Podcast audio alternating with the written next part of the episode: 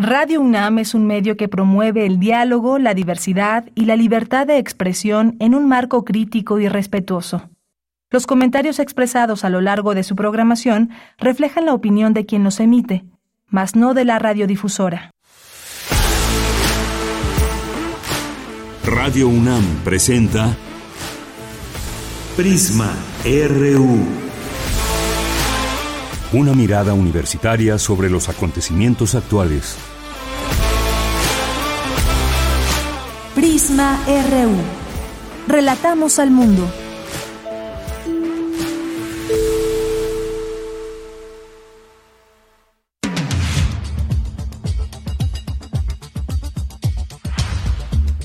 ¿Qué tal? Muy buenas tardes. Muchas gracias por acompañarnos aquí en Prisma RU, iniciando esta semana juntos. Hoy es lunes 5 de diciembre del año 2022. Ya estamos en este último mes del año y nos da mucho gusto que nos sigan acompañando a través de nuestra frecuencia, que es la 96.1 de FM. Y nos encuentran también en www.radio.unam.mx. Ahí nos pueden escuchar en cualquier parte del mundo. Eh, díganos de desde dónde nos escuchan, si pueden escribir en nuestras redes sociales, arroba PrismaRU en Twitter y PrismaRU en Facebook. A nombre de todo este equipo, les saluda Deyanira Morán. ¿Y qué tendremos el día de hoy? Para abrir esta semana, pues vamos a hablar del tren Maya. Hemos tenido aquí distintas voces sobre este proyecto enorme, así se ha vendido desde el gobierno de México, uno de los grandes proyectos que se desarrollan en este sexenio. Hemos tenido aquí distintas miradas. Hoy vamos a platicar con Etienne von Bertrap, quien es profesor de Ecología Política en University College London, estudia la producción de la injusticia ambiental en América Latina, cofundador y director de Albora Geografía de la Esperanza en México y ha estado durante largo tiempo en esta zona, en estos distintos tramos del Tren Maya y nos va a platicar algunas algunas de las situaciones que él ha encontrado en el tren sobre el Tren Maya. Así que no se lo pierdan. Etienne von Bertrap que estará aquí con nosotros ha escrito sobre ese tema también ahí en pie de página si quieren leer algunos de sus textos sobre este tema y otros más ligados al tema de la, de la ecología. Hoy vamos a tener las actividades en la semana de la Sala Julián Carrillo con Monserrat Muñoz. Vamos a tener también una entrevista sobre el diálogo político y negociación entre el régimen de Nicolás Maduro y la oposición representada por la Plataforma Unitaria de Venezuela que reinició en la Ciudad de México después de un año que se habían suspendido estos diálogos para suscribir ya, ya suscribieron un primer acuerdo y vamos a platicar de ello con el doctor Eduardo Rosales Herrera, que es académico e internacionalista de la Facultad de Estudios Superiores Acatlán. No se pierdan esta conversación también en el ámbito internacional. Hoy es lunes de Cartografía RU con Otto Cázares y también tendremos información cultural con Tamara Quirós, así que quédese aquí en Prisma RU y desde aquí relatamos al mundo. Relatamos al mundo. Relatamos al mundo.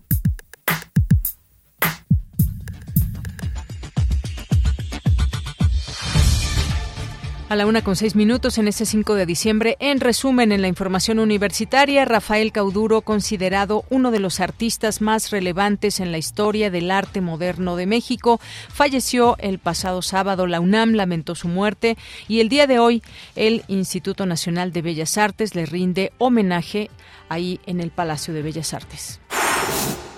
Presentan el Instituto de Investigaciones Jurídicas en el Instituto el informe Violencia Digital en México. Revela que la violencia digital existe y afecta principalmente a las mujeres. Destacan la importancia de la obra de José Saramago a través de las primeras jornadas internacionales de estudios afro-luso-brasileños, organizadas por la Facultad de Filosofía y Letras de la UNAM presentan resolutivo del segundo encuentro nacional de periodistas. Entre los acuerdos se encuentra sentar las bases para la construcción de una organización nacional, plural, independiente e incluyente. En la información nacional, luego de los bloqueos y balaceras registradas en Zacatecas, el presidente Andrés Manuel López Obrador aseguró que se avanza en el combate a la violencia en esta entidad. Sin embargo, reconoció que hace falta más trabajo. Informó que ya se investiga el asesinato de un juez de control. Además, el presidente Andrés Manuel López Obrador informó que los pilotes de cimentación que se usarán para el trazo elevado del tren Maya en gran parte del tramo 5 Cancún-Tulum tendrán impactos mínimos en la zona y el medio ambiente. Información en Información Internacional, Argentina, Brasil y Paraguay reiteraron este lunes sus críticas a Uruguay por su voluntad de negociar acuerdos con países extra-Mercosur, advirtiendo que esto podría desembocar en una ruptura, mientras Montevideo considera que sin una apertura comercial el bloque va camino a la extinción. A partir de hoy entran en vigor las sanciones al petróleo ruso por parte de la Unión Europea. Se aplica el embargo a todas las importaciones de crudo transportadas por barco y el tope de precios que no debe superar los 60 dólares el barril cuando el precio del mercado es de 65.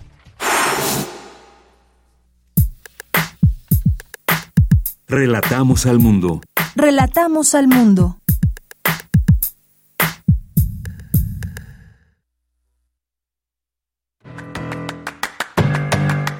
Hoy en la UNAM, ¿qué hacer? ¿Qué escuchar? ¿Y a dónde ir?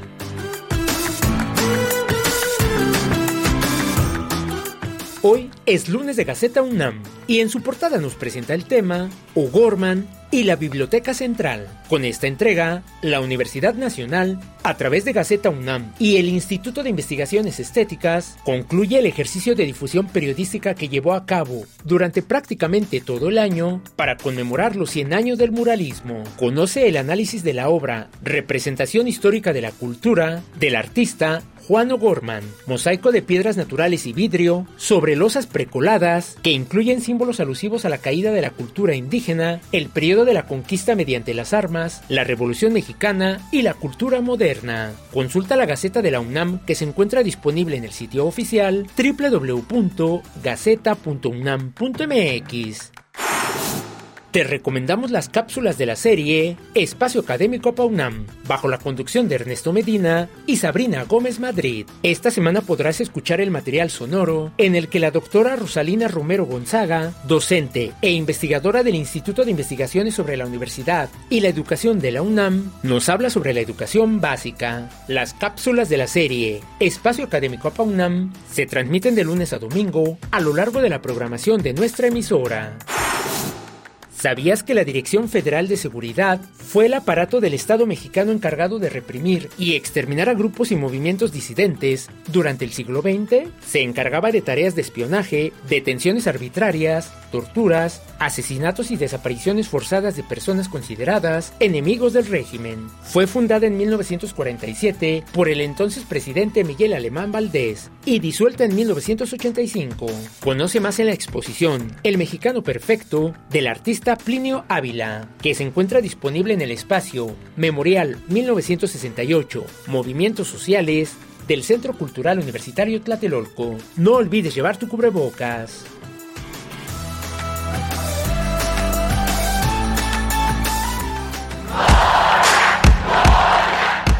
Campus RU.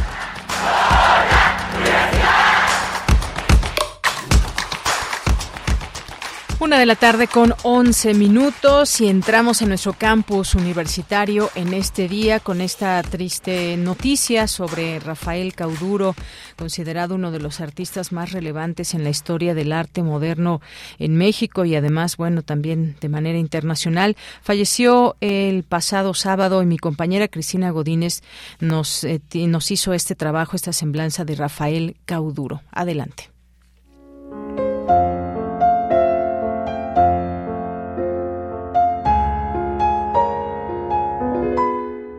No toda la, no toda la obra que hago es, es urbana, he hecho obra política. A mí lo que, lo, que siempre he hecho en mi vida es, es hacer lo que se me antoja y lo que, lo que me gusta. Me, gusta mucho en, la sintaxis del cómo hacer y, y buscando nuevos caminos con nuevos materiales. El pintor, escultor y muralista mexicano Rafael Cauduro falleció a los 72 años de edad. Nació el 18 de abril de 1950 en la Ciudad de México, reconocido como uno de los exponentes más importantes en el mundo de la creación plástica. Bueno, casi siempre todas las imágenes las tomo de la infancia, de esos años 50, que todavía tenían todas las expresiones de los 40. ¿no? Y creo que todavía en esos años sí existía ese sentido de optimismo, de, que íbamos caminando, que, para el año 2000 íbamos a llegar volando en, a nuestras casas, así como en plataformitas. El año 2000 tenía como, muchos espejismos, ¿no? que, que de pronto que nos estamos acercando a, se nos esfuman. Rafael Alejandro Cauduro Alcántara estudió arquitectura y diseño industrial en la Universidad Iberoamericana. Realizó pinturas en gran formato, murales, escultura y vidrio, además de bocetos y utilizar materiales tan diversos como óleo, acrílico y fibra de vidrio para plasmar texturas como ladrillos, maderas, metales y azulejos. Yo creo que somos la primera generación desilusionada. A nosotros nos habían vendido mucho la, idea del progreso como una constante. De hecho, yo creo que era casi como un paradigma el, el hecho de que existía el progreso. Y de pronto yo creo que somos ya íntegramente la primera generación que pagamos la cuenta de ese supuesto progreso.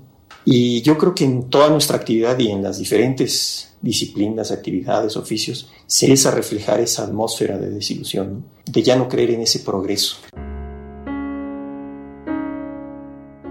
En la Suprema Corte de Justicia de la Nación se puede apreciar el mural Siete Crímenes Mayores, del que dijo se trata de un mural que invita a reflexionar sobre la justicia, la pobreza y la desigualdad en nuestro país. Creo que esta obra es, la mejor obra y más grande obra que he hecho, pero también porque yo creo que el, el tema más importante en México es, yo creo que la justicia, pero ese tema es el que yo creo que es el, el que más nos, nos quema. Y entonces empezó en, en, un momento que así tendría que ser, o sea, fue lo peor que podría hacer es hacer una, un elogio a la justicia en estos, sino un mural que invita a reflexionar sobre la justicia. También en la estación del Metro Insurgentes de la línea 1 podemos apreciar espacios subterráneos de Londres y espacios subterráneos de París. Vivir en el arte es el título de la obra plasmada en la fachada del edificio ubicado en la calle de Veracruz 62, Colonia Condesa, también en la Ciudad de México. En los años 70 comenzó a exponer de forma individual en diversos recintos como la Casa del Lago, el Museo del Palacio de Bellas Artes, el Museo de Arte Moderno, el Museo Casa Diego Rivera y el Jardín Borda en Cuernavaca, Morelos, así como en la Galería Alex Rosenberg de Nueva York. De febrero a junio de este año, el Colegio de San Ildefonso presentó la exposición retrospectiva Un cauduro es un cauduro es un cauduro, como un homenaje a sus cinco décadas de labor artística. Siempre se me encasilla dentro de terrenos como la realidad o, cosas más exageradas como hiperrealidad y cosas así. Yo siempre me he resistido a esos términos y no es que no me guste la realidad o la palabra, es que simplemente no entiendo la realidad entiendo mucho más las palabras que niegan a la realidad o que la contradicen, que están quizás dentro de la misma línea, pero del lado opuesto, ¿no? El Instituto Nacional de Bellas Artes y Literatura le rinde un homenaje el día de hoy en el Palacio de Bellas Artes a partir de las 17 horas.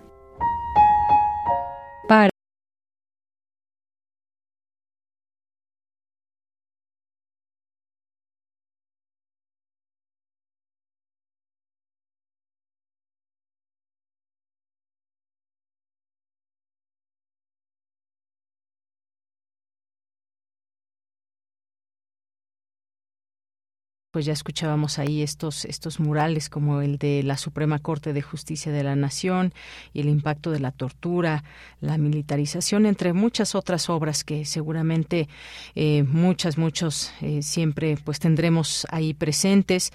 En este caso, este que les decía, como parte del movimiento de derechos humanos, pues esta plasmó ahí en, en este eh, en esta obra de la Suprema Corte el impacto de la tortura, la militarización, el abuso de la cárcel y la impunidad, entre otros distintos lugares donde también podemos admirar su obra, como en el Metro Insurgentes también hay una pintura de él.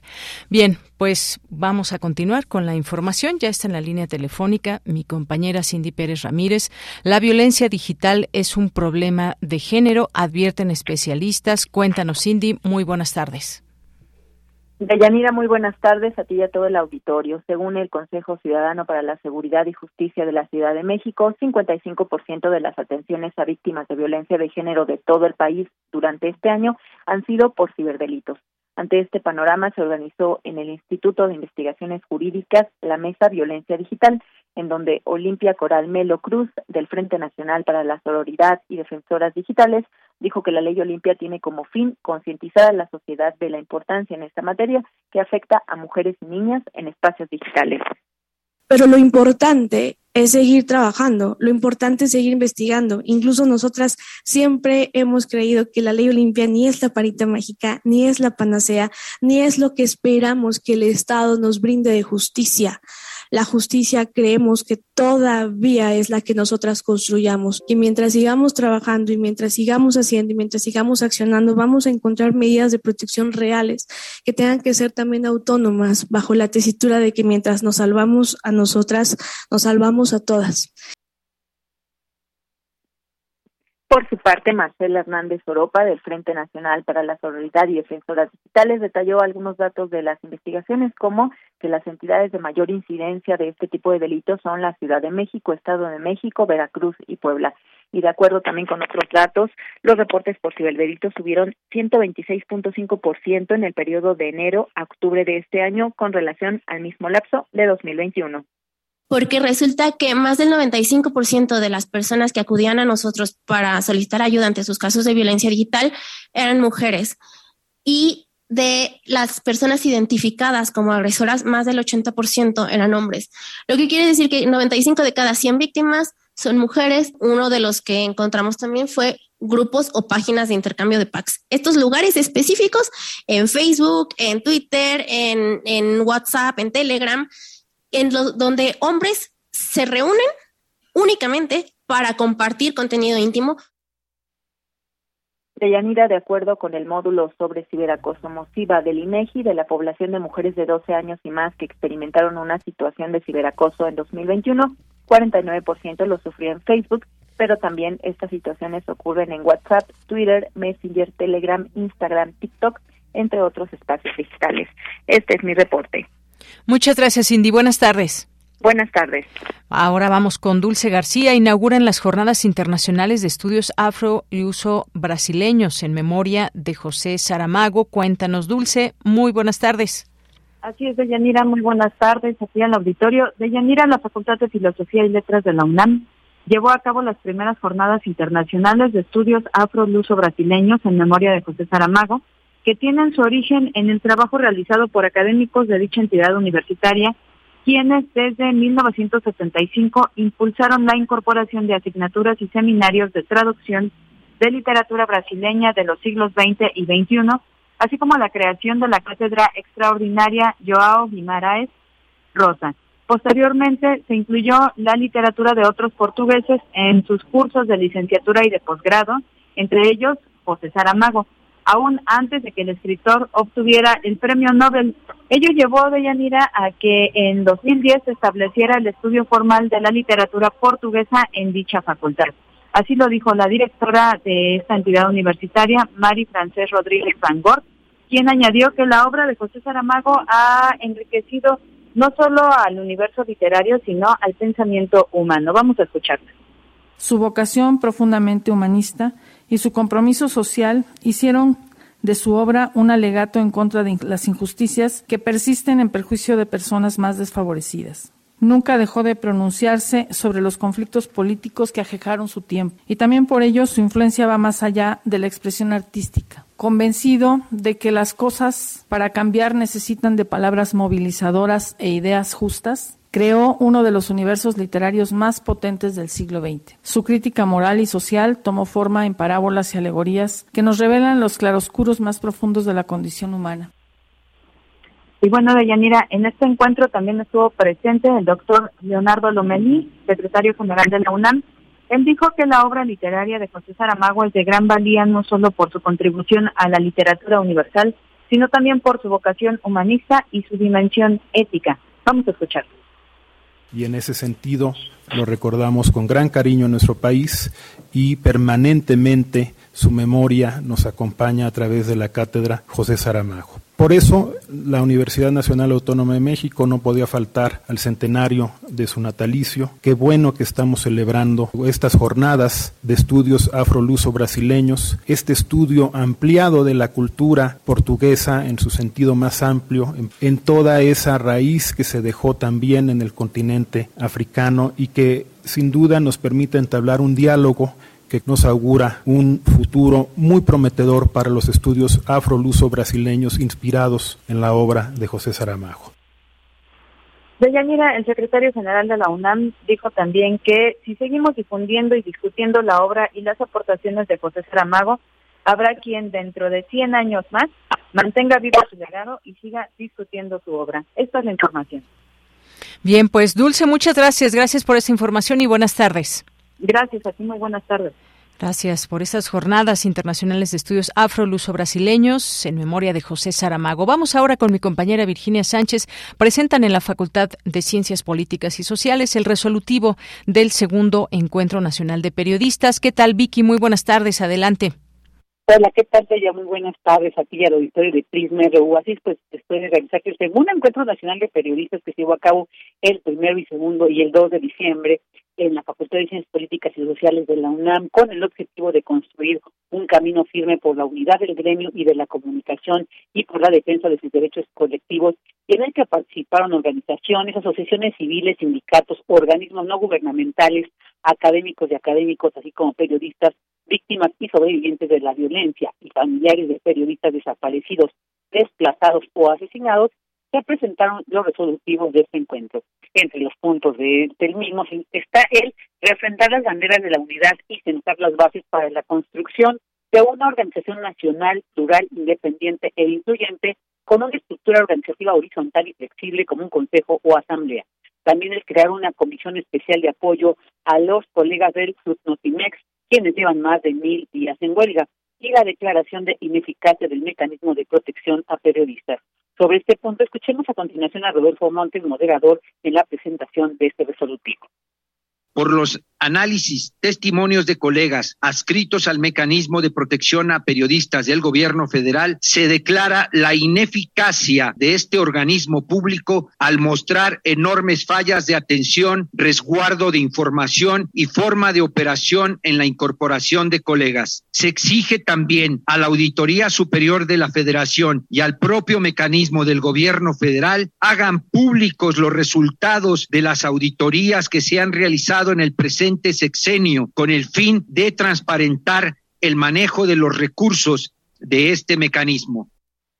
Y también la comisión especial surgida de este encuentro buscará, un, eh, buscará encontrarse con el secretario de Relaciones Exteriores, Marcelo Ebrard, para exponer la grave situación económica y de riesgo de vida que sufren periodistas autoexiliados en el extranjero también se les solicitará hacer extensivo el, el repudio del gremio periodístico al sistema de justicia estadounidense por haber sometido al denominado Minilic ligado al narcotráfico como testigo protegido y que a su vez se promueva su extradición y responda ante la justicia mexicana por el asesinato del periodista Javier Valdés. En otro punto también se establece la propuesta para la elaboración de iniciativas de ley ante las nuevas formas laborales a distancia y digitales. Escuchemos esto.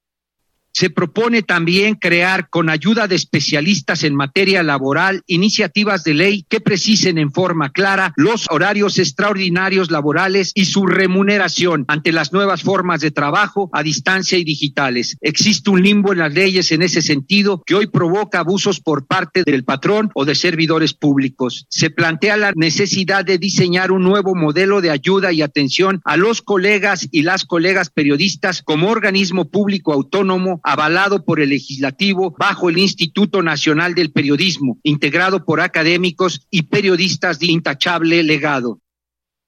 entre otros puntos, se convino a realizar seminarios, talleres y charlas virtuales con los estudiantes a través de la firma de convenios con las principales escuelas de periodismo y comunicación públicas y privadas. Y la consigna emanada de este segundo encuentro nacional de periodistas es el ya basta por el derecho a la vida y la dignidad. Asimismo, se rindió tributo y reconocimiento a las y los colegas que perdieron la vida a las y los desaparecidos y a los desplazados por informar y denunciar. Y se reiteró que no se permitirá que en un silencio cómplice se borre su memoria y su legado.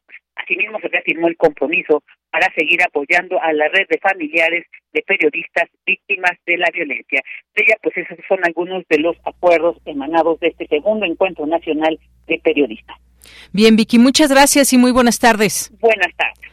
Bien, pues ahí importante estos encuentros de periodistas donde se discuten todo esto, cuáles son los resolutivos y también pues qué es lo que tenemos en estos momentos en el contexto y cómo eh, pues cómo se lleva a cabo el periodismo, esta labor tan importante en nuestro país, discutido por periodistas justamente ahí desde ciencias políticas, importante seguir siempre estos encuentros porque además reúnen distintas voces. Continuamos. Queremos escuchar tu voz. Síguenos en nuestras redes sociales. En Facebook como Prisma RU y en Twitter como arroba PrismaRU. El presidente Andrés Manuel López Obrador dedicó el fin de semana a supervisar la obra del tren Maya, que en el tramo 2 ya se encuentra en fase de colocación de balasto. Destacó a través de sus redes sociales que ya se están colocando hasta en la noche los rieles para los 1.554 kilómetros del tren Maya. Eh, también dijo, eh, pues el presidente de parte de ingenieros militares cómo se construirá el tramo de Tulum-Cancún por el cual pasan ríos subterráneos y cenotes y que estuvo detenido algunos meses por la presentación de amparos. Comprende un viaducto elevado que permitirá observar el Mar Caribe de un lado y por el otro la selva. Bueno, pues es parte de lo que sucedió el fin de semana y pues ustedes saben que ha sido una, una obra que se está construyendo y que ha sido muy polémica por distintas razones porque interviene ahí temas de ecología y han alzado la voz distintas agrupaciones y más. Si vemos en la página de gobierno que ustedes pueden em, consultar en cualquier momento, ahí está eh, lo que es el Tren Maya visto desde esta óptica del gobierno. El Tren Maya, un proyecto para mejorar la calidad de vida de las personas, cuidar el ambiente y detonar el desarrollo sustentable. en los estados de Chiapas, Campeche, Tabasco, Yucatán y Quintana Roo, parte de la región sur-sureste del país, hay 7.3 millones de personas en situación de pobreza de los cuales 30% se encuentran en pobreza extrema. Y habla, eh, tiene ahí una serie de pestañas que ustedes pueden ir abriendo en torno al turismo, beneficios del proyecto, empleo, sector eh, agroalimentario, entre otras muchas cosas. Y como les decía, ha habido distintas em, observancias en torno a este tren Maya, distintas observaciones que se han hecho a lo largo desde la presentación del proyecto, si esto va a beneficiar o no a la zona de manera económica, pero sobre todo también en el impacto ambiental. Y como les había comentado y ustedes han escuchado aquí en el programa, hemos tenido distintas voces, desde el SEMDA, por ejemplo, algunas voces desde nuestra UNAM, y bueno, seguimos siempre en la búsqueda de esta variedad de, de posturas, de conocimientos sobre esta obra. Y hoy hemos invitado a Etienne von Bertraf, que es profesor de Ecología Política en University College London, estudia la producción de la injusticia ambiental en América Latina, cofundador y director de Albora, Geografía de la Esperanza de México. Y me da mucho gusto recibirte, Etienne, en este espacio de Prisma RU de Radio UNAM. Muy buenas tardes. Hola, Deyanira. Buenas tardes por allá en México. Eh, un saludo a tu audiencia. Muchas gracias por la invitación. Pues gracias a ti. Y también, bueno, de, de decirlo, junto con colegas y estudiantes de posgrado, llevas dos años y medio estudiando el proyecto del Tren Maya. Así que comienzo con esta primera pregunta en torno al tema. ¿Cómo definirías este proyecto desde pues una visión general? Se ha dicho que este enorme proyecto beneficiará al sureste de del país a partir de potenciar el turismo, pero por otro lado hay voces críticas que sostienen que el costo ambiental es muy alto. ¿Qué es lo que tú has encontrado en este tiempo, en estos dos años, con respecto a esta parte del tren Maya? Eh, bueno, primero hay que resaltar que el tren Maya es un proyecto que es más que un tren. La misma frase se puede interpretar de diversas maneras. pero ciertamente es un proyecto de desarrollo y eh, de reordenamiento territorial. ¿no? aquí hay, ya en esto encierra controversias, pero también habla de que es más que una simple vía con servicios de tren. ¿no? Hay todo un planteamiento de atención al sur-sureste del país, que, tiene rezagos importantes. Hablaste de la cantidad de, gente en estado de pobreza, pero hay otros dramas como es la migración de ahí, de las comunidades al, Caribe mexicano o a otros países, eh, entre otras cosas, ¿no? Ahora, como todo proyecto de desarrollo, pues encierra dilemas, tiene controversias, tiene riesgos, pero por supuesto también oportunidades, ¿no? Y hay cosas que yo considero que son sumamente loables en cuanto al planteamiento y también políticas eh, que se están implementando o cosas que se están atendiendo eh, que son sumamente favorables. Ahora, existen distintas voces críticas. Eh, yo creo que hay unas que suenan más que otras, ¿no? sabemos muy bien, hay algunas que han estado en campañas muy intensas que, que han traído eh, la participación de artistas, actores con, una voz muy importante, pero hay otras eh, voces críticas o que tienen, sino cuestionamientos, pues por lo menos inquietudes, ¿no? Eh, que no suenan mucho, pero sin embargo están ahí. y bueno, es tan vasto el tema y que es difícil tratarlo en un solo programa, obviamente, pero lo que sí hemos visto es que, es que tiene pues gran aceptación en muchas poblaciones, eh, como lo tiene en general el, gobierno federal y lo hemos visto en las eh, en las consultas, lo hemos visto, hablo de la de la de mandato como en, el, en las eh, elecciones estatales, pero en general pues hay una, aceptación, pero hay mucha incertidumbre, ¿no? Y hay gente y comunidades o, colectivos totalmente opuestos al tren, ¿no? La última cosa, así en términos generales, que quisiera resaltar es que es un proyecto vivo con todo lo que esto implica. O sea, es un proyecto, si alguien quisiera eh, pedir, exigir cuál es el plan maestro del tren Maya, pues yo creo que no existe.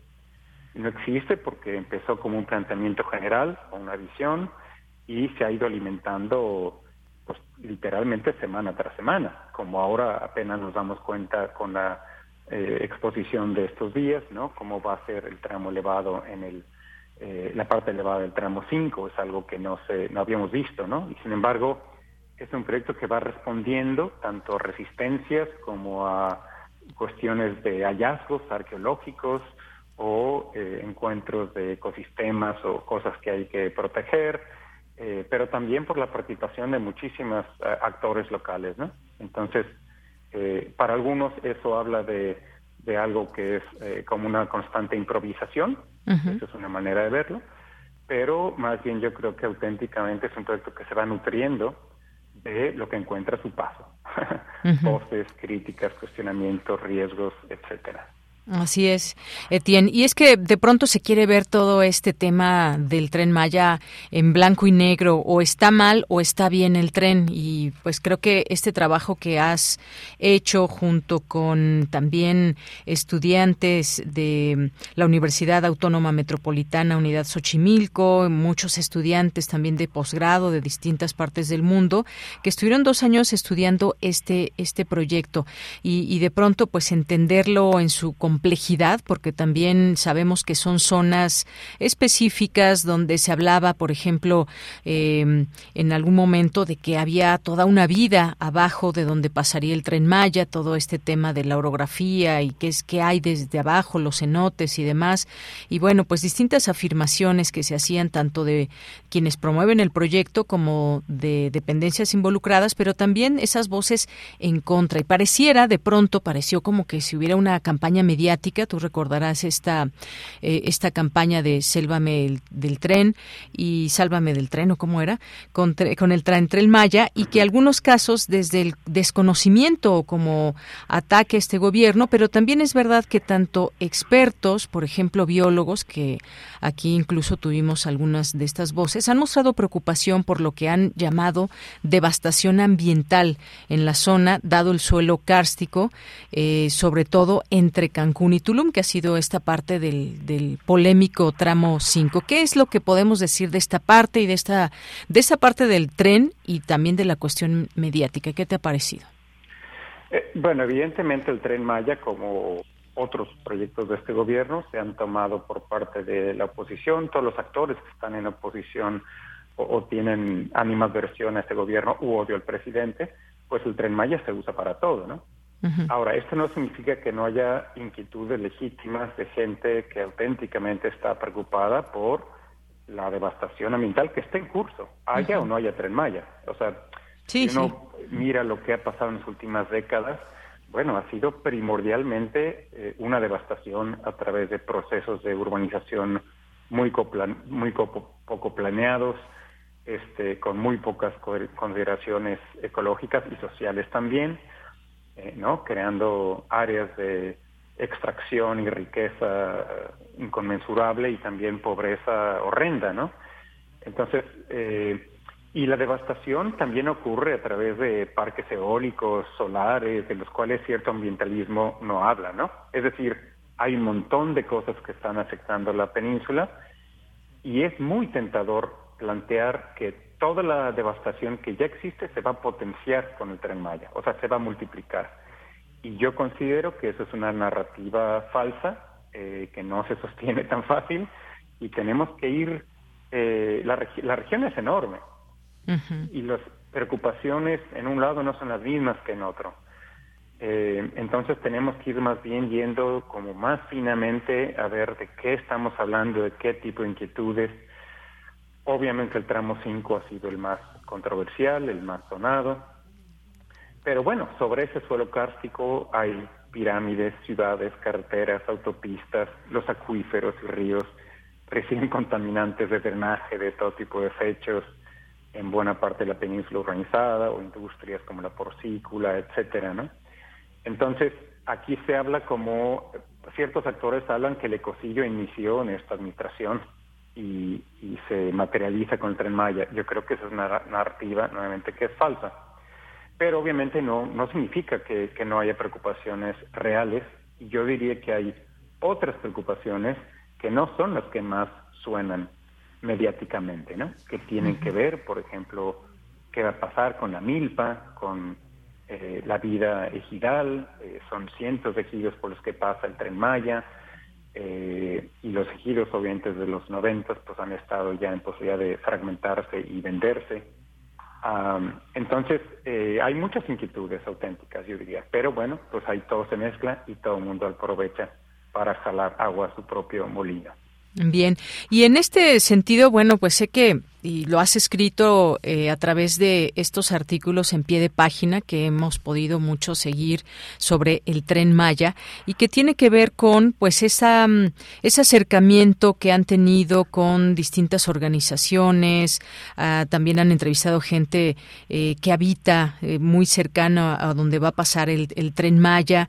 Qué les han dicho qué es lo que tú pudiste descubrir digamos de primera mano qué son cuáles son las inquietudes de la gente y al mismo tiempo también también pues estuvieron reuniéndose con gente de dependencias como Fonatur, la Semarnat, la Sedatu, el INA, por ejemplo, por mencionar algunos de los principales que han estado también dando a conocer información sobre el tren Maya cuando se ha cuestionado, pero qué dirá, digamos de primera mano, porque de pronto seguimos mucho la información de manera mediática en los medios de comunicación y demás, pero no mucha gente, diría yo muy poca, pues se puede acercar a lo que significa el tren Maya y lo que significa para las comunidades, que si bien también seguramente ahí se divide la, la eh, em, las opiniones, pero pues ¿qué, ¿qué es lo que tú has visto en este sentido, Etienne?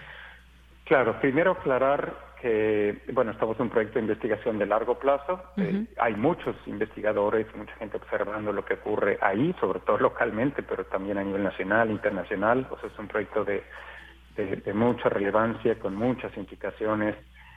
Eh, y los cambios eh, se verán en los años y décadas por venir, ¿no? Entonces nosotros estamos ahí en el, en el mediano plazo, llevamos dos años y medio, pero seguiremos. Eh, y hay gente, eh, nosotros vamos cuando podemos, pero hay gente localmente que está colaborando en la investigación. Este, hemos, nosotros partimos de hecho de lo que llamamos las voces no escuchadas, que eran precisamente colectivos, comunidades que tenían inconformidades en el, en el todo, es decir, una no aprobación de esta visión de desarrollo, o que tienen inquietudes muy específicas, por ejemplo, sobre la relocalización de sus viviendas, ¿no? Eh, este fue el caso en San Francisco de Campeche, en el puerto. Eh, y algunos de ellos interpusieron amparos.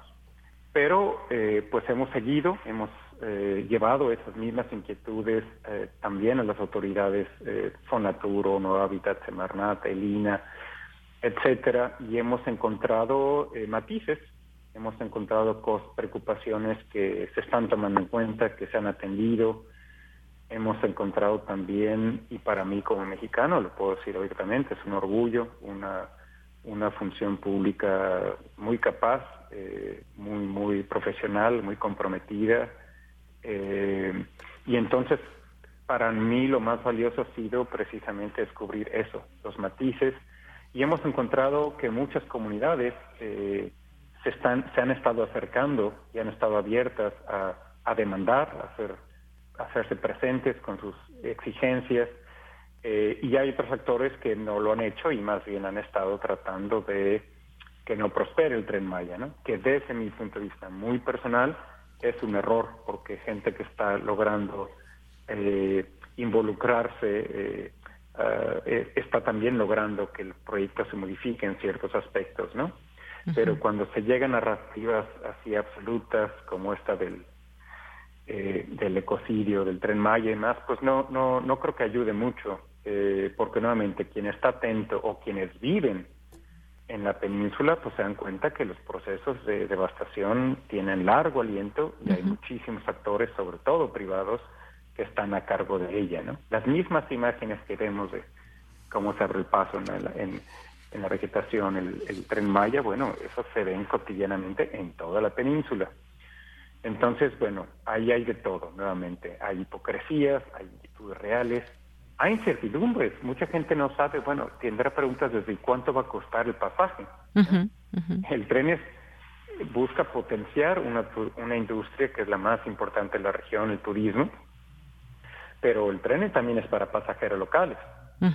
Bueno, ya están definidas las estaciones y los paraderos, pero bueno, nuevamente, voy a poder llevar yo ahí mi mis verduras y mis gallinas, este, voy a poder subir con mi... ¿Sí me explico? Eh, ¿Cuánto va a costar? Es decir, hay, hay un montón de cosas que, que aún no están totalmente resueltas eh, y también hay inquietudes que nosotros tenemos y que las hemos expresado y documentado, por ejemplo, que no hay los mecanismos suficientes para realmente dirigir el turismo de otra manera, de manera socialmente justa, y ecológicamente más sensata. Hay buenas intenciones, pero no hay necesariamente los mecanismos para lo que esto ocurra, ¿no? Claro.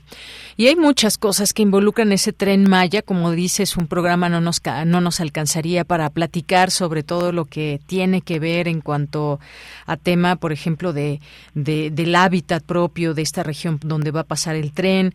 Eh, es decir, se han hecho pues distintas modificaciones, también como lo mencionas, este es un punto importante. Hay, hasta donde se tiene entendido, corredores de vida silvestre y también han estado, hay que mencionarlo, y es algo muy importante de decirlo, que han estado también científicos involucrados que están dando eh, pauta a esta a esta ruta. Eh, en uno de los en uno de los artículos que escribes en pie de página dice se contemplan al menos 290 pasos para la fauna de distintos tipos cuando hoy prácticamente son inexistentes en carreteras y autopistas de la región, eh, tal vez hasta hasta el país. Y bueno, pues sí, algo que preocupaba mucho también a quienes están en contra del proyecto es ese hábitat, la flora, la fauna que hay por estos lugares y también ahí me ligo con eso porque el proyecto ha enfrentado también eh, situaciones sobre permisos y normas que deben respetarse en esta parte también que has observado en torno al cumplimiento legal de lo que hay en la pues en las leyes ambientales. Bueno, sobre lo primero, quisiera resaltar que el tren Maya es muy difícil estudiarlo de manera aislada. Así sea eh, eh, en sí mismo un proyecto muy eh, con muchas implicaciones muy ambicioso, se tiene que mirar dentro de toda la intervención del Estado mexicano y del gobierno federal, en conjunto con los estados y municipios. Y aquí quisiera resaltar dos, dos eh, cuestiones eh, o dos programas. Uno es Sembrando Vida, que inició hoy en el sureste.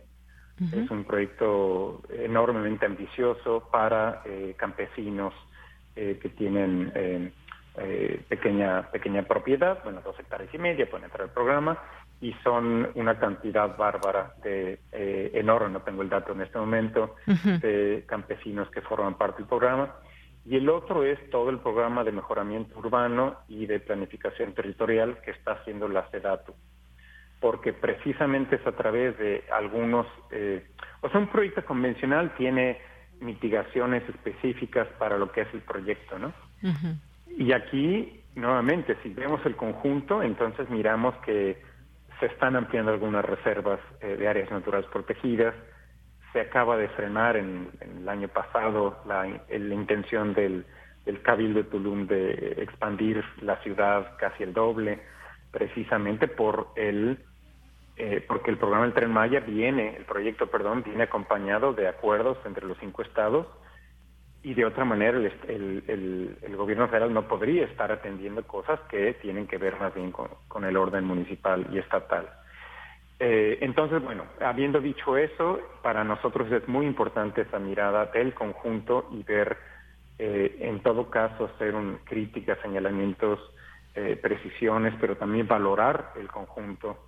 La misma migración de, de, la Semarnat al sureste mexicano, que entiendo que ya está, si no toda parte basada en Mérida, pues habla de una intención de eh, protección importante de lo que es eh, una de las regiones más ricas del país y de América Latina en términos de biodiversidad y demás, ¿no? Pues sí, y, y, esto que mencionabas hace un momento también, cómo, cómo se hizo Cancún, por ejemplo, cómo se, se han hecho distintos lugares y que, bueno, pues ha sido también una devastación importante, ¿cómo podemos llamarlo? Ecocidio, ahora que mencionabas esta palabra y que se usa mucho cuando hay detractores hacia, en este caso, un, un proyecto y cómo entenderlo, porque pues muchos proyectos privados en el Caribe mexicano han causado esa devastación y actores privados también se han apropiado de sitios privilegiados. ¿Cómo entender, por ejemplo, que manos extranjeras compren terrenos de playa prácticamente y que tengan en sus terrenos eh, justamente cenotes y tengan flora y fauna también de esta zona? Porque pues cuesta muchísimo dinero, pero alguien permitió que se pues que se llegara a esos lugares. Para llegar por ejemplo, de en la Riviera Maya, que hay muchos de estos grandes hoteles que tienen enormes em, eh, hectáreas y que para llegar a ellos pues es de manera privada, no es que pueda uno atravesar la selva y llegar a la playa que pues es pública, sino que hay que llegar a través de estos lugares y para llegar a través a estos lugares hay que pagar pues muchas veces lo que implica para muchas personas grandes cantidades de dinero para pasar unas vacaciones ahí de tres días, una semana. Esto ha pasado y no significa que debe seguir pasando, pero cómo mm, digamos en este contexto cómo incide en la zona la construcción y operación de un tren desde tu punto de vista, Etienne. Híjole, mira, bueno, si nos salimos un poco del caso controversial, obviamente, pues los trenes son importantísimos para poder lidiar inclusive con la crisis climática, ¿no? O sea, aquí, eh, aquí en Antes había trenes. pues antes había trenes. Bueno, esto también significa el tren Maya. O sea, la vuelta del, tren de pasajeros en México. Esto no es algo menor. O sea, quienes tenemos ya cierta edad, nos acordamos que antes de mediados de los 90 teníamos trenes de pasajeros entre muchas ciudades de México, ¿no? eh, Cedillo los privatizó y, bueno, las empresas eh, que obtuvieron las concesiones decidieron que no era negocio ante las aerolíneas de bajo costo y demás y desaparecieron. Y ahora, este gobierno tiene la apuesta de volver. hay concesiones que no han terminado, ¿no? Que, que serán de 50 años o más. Ahí no se puede hacer gran cosa pero estas son vías nuevas eh, y obviamente puede el Estado hacerlas públicas, que también es una apuesta fundamental. Aquí en Europa, donde estoy, bueno, eh, hay quien está pensando en atender la cuestión climática desde el transporte y la logística y más, pues está, pensando precisamente en cómo ampliar la, el uso de los trenes y mejorar las vías y demás, ¿no? Eh, y hay estados que buscan eh, reapropiar hacia lo público los trenes que fueron privatizados en el pasado. Entonces, el tren Maya apunta en una dirección que es que es ah, favorable, eh, pero es un gran proyecto de infraestructura, tiene un montón de impactos de diverso tipo.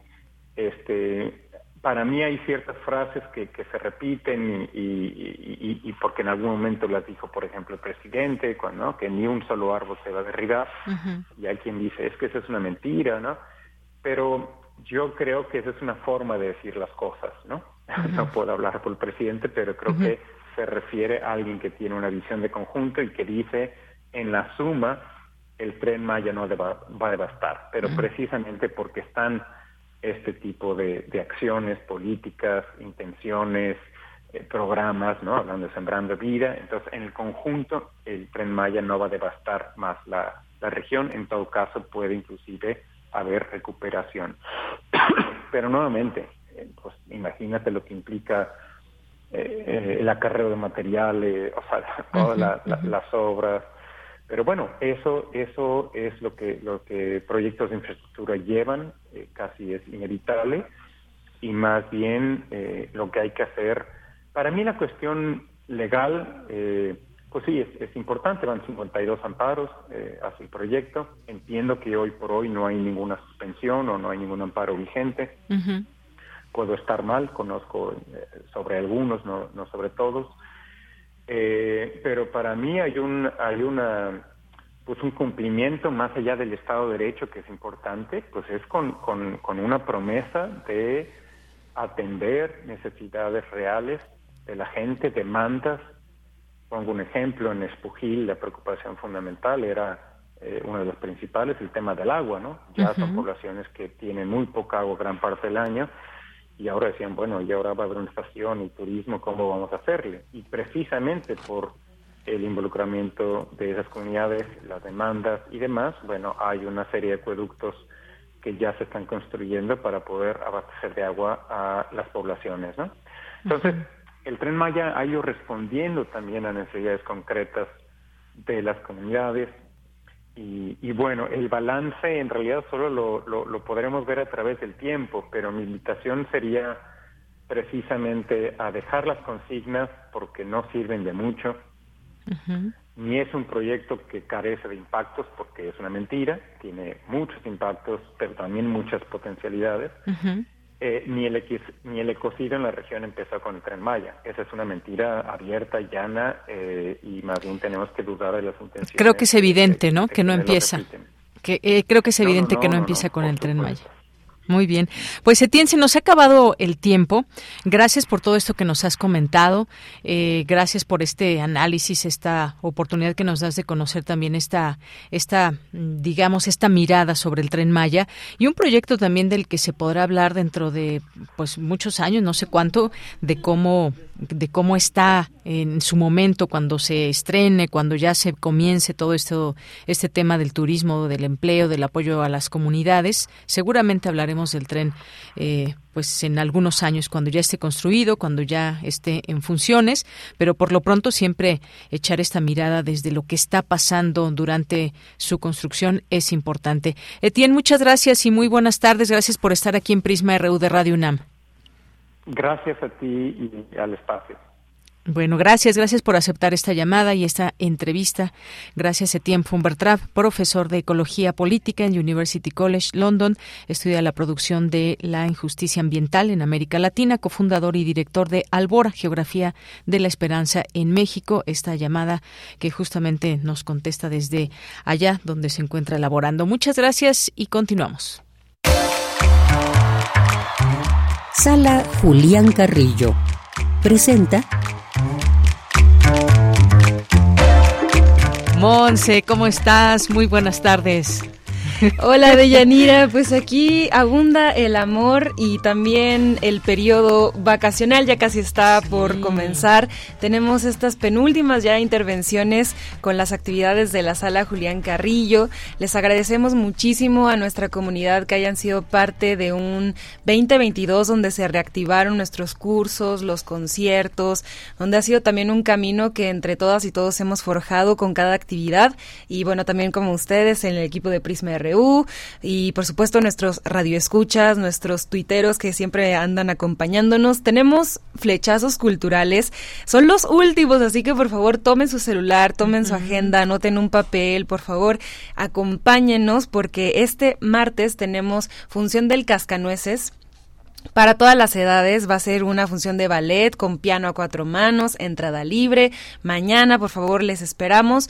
De nuevo, toda la información está en el Facebook de la Sala Julián Carrillo, ya con pósters.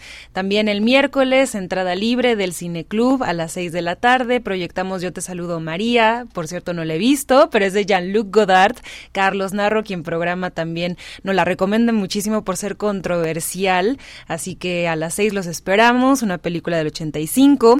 Después nos vamos con el jueves de videodanza, que es muy importante pues ya tener este formato híbrido de actividades, así que tanto en Facebook, Andrea Castañeda, Rocío Becerril y Verónica eh, Ruiz nos acompañan el jueves de videodanza con estos dos formatos, imbricando charlas digitales sobre estos formatos que unen el cuerpo con las tecnologías vigentes. Por supuesto, el viernes tenemos una sorpresa, redoble de tambores. ya me sé la sorpresa, yo pero no la voy a decir. No, tú sí, sí, anúnciala tú, anúnciala tú, anúnciala tú. Si no. quieres. No, está bien, bueno. Pero acompáñame en el redoble. A ver, la... A ver. Este viernes en Intersecciones tenemos concierto entrada libre con La, bruja, de Texcoco. su pronombre es bruja, su género es la magia. Es una mujer trans que hace eh, una, una imbricación entre el folclore con arpa, con violín, con son, con también un poco de ritmos latinos, pero también con una identidad visual que es demasiado artística. Creemos que es una propuesta que tiene que ver mucho con nuestra comunidad porque también estuvo tocando ahí en, en el Centro Cultural Universitario. También vimos un documental acerca de su figura como músico y como mujer trans, como música. Y esto fue en el FICUNAM, así que tendríamos que antojarnos para compartir con ustedes la música de la bruja de Texcoco este viernes y entrada libre. Así, que ¿Sabes cómo me enteré? Porque me la encontré. Ah, el jueves que vino por aquí. Ah, pues para ver la sala y todo el ah. escenario, los preparativos y bueno, tuve la suerte de encontrármela los esperamos, por favor, les esperamos este viernes en Intersecciones a las 9 de la noche. Lleguen temprano, es el último concierto. También gracias a todos quienes hacen posible Intersecciones, que prácticamente pues es cada, como dos o tres personas de cada área de Radio Universidad. También gracias a Héctor Salic, nuestro productor. Y bueno, también les tenemos muchos cursos, o sea, son seis porque son demasiados, pero todos están en el Facebook y nada más les voy a mencionar como los títulos rápidamente por si tienen interés, escríbanos al correo, tuitenos, por favor tenemos taller de narrativa metaficcional a la manera del Quijote que empieza en enero.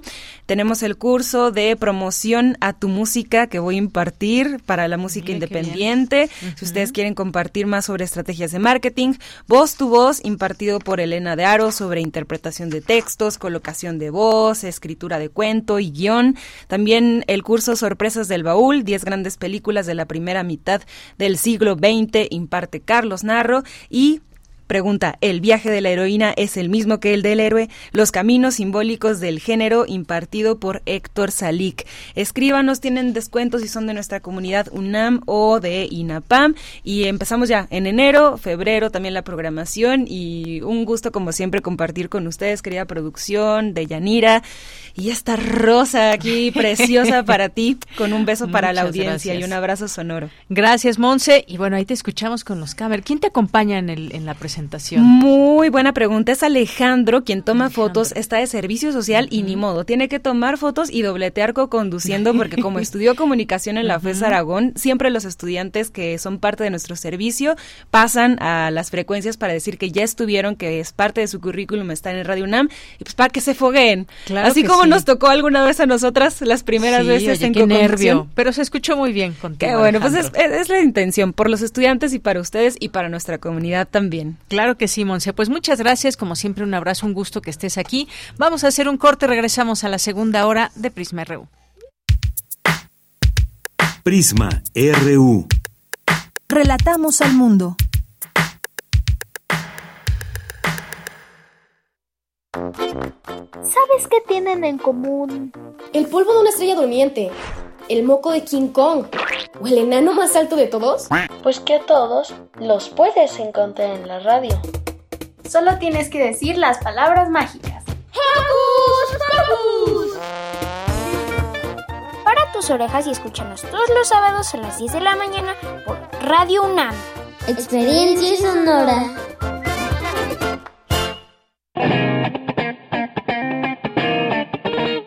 Este es el sitio donde se intersecta toda la música. Toda. Intersecciones. Encuentros de la fusión musical. Todos los viernes a las 21 horas por el 96.1 de FM. Radio UNAM. Experiencia sonora. ¿Qué pasaría si perdieras tu INE? Perdería el derecho al voto. No existiría mi identidad. Perdería el derecho a la democracia. No podría hacer valer mi opinión. Sin mi INE no podría hacer nada porque me la piden en todos lados para todos los trámites. Si perdiste tu credencial o perdió vigencia, acude al módulo y actualízala. Haz tu cita en INET 804-33-2000 o en INE.mx. Mi INE es valioso porque me identifica y nos une. INE. Nomás una probadita para agarrar felicidad. Total, ¿qué puede pasar? Puede pasar mucho. El fentanilo te engancha desde la primera vez. Esclaviza tu mente y tu cuerpo. No destruyas tu vida. El fentanilo mata. No te arriesgues. No vale la pena. Si necesitas ayuda, llama a la línea de la vida 800-911-2000. Secretaría de Gobernación, Gobierno de México. De la colección de ficción sonora de Radio UNAM, Memoria del Mundo de México de la UNESCO 2021. Este mes te ofrecemos una selección de la serie Sherlock Holmes, adaptación de la obra de Sir Arthur Conan Doyle. El doctor Watson, recién llegado a Londres de la guerra de Afganistán, busca a alguien con quien compartir un departamento. Así conoce a Sherlock Holmes y de inmediato inician las aventuras en su compañía. Soy aficionado a la deducción. Y las teorías que hay sustento son tan prácticas que de ellas depende el pan y el queso que me como. ¿Cómo es eso? Porque tengo una profesión muy mía. Me imagino que soy el único en el mundo que la profesa. Soy detective consultor. Todos los sábados de diciembre a las 20 horas por el 96.1 de FM y en www.radio.unam.mx. Radio UNAM. Experiencia sonora. Prisma RU. Relatamos al mundo.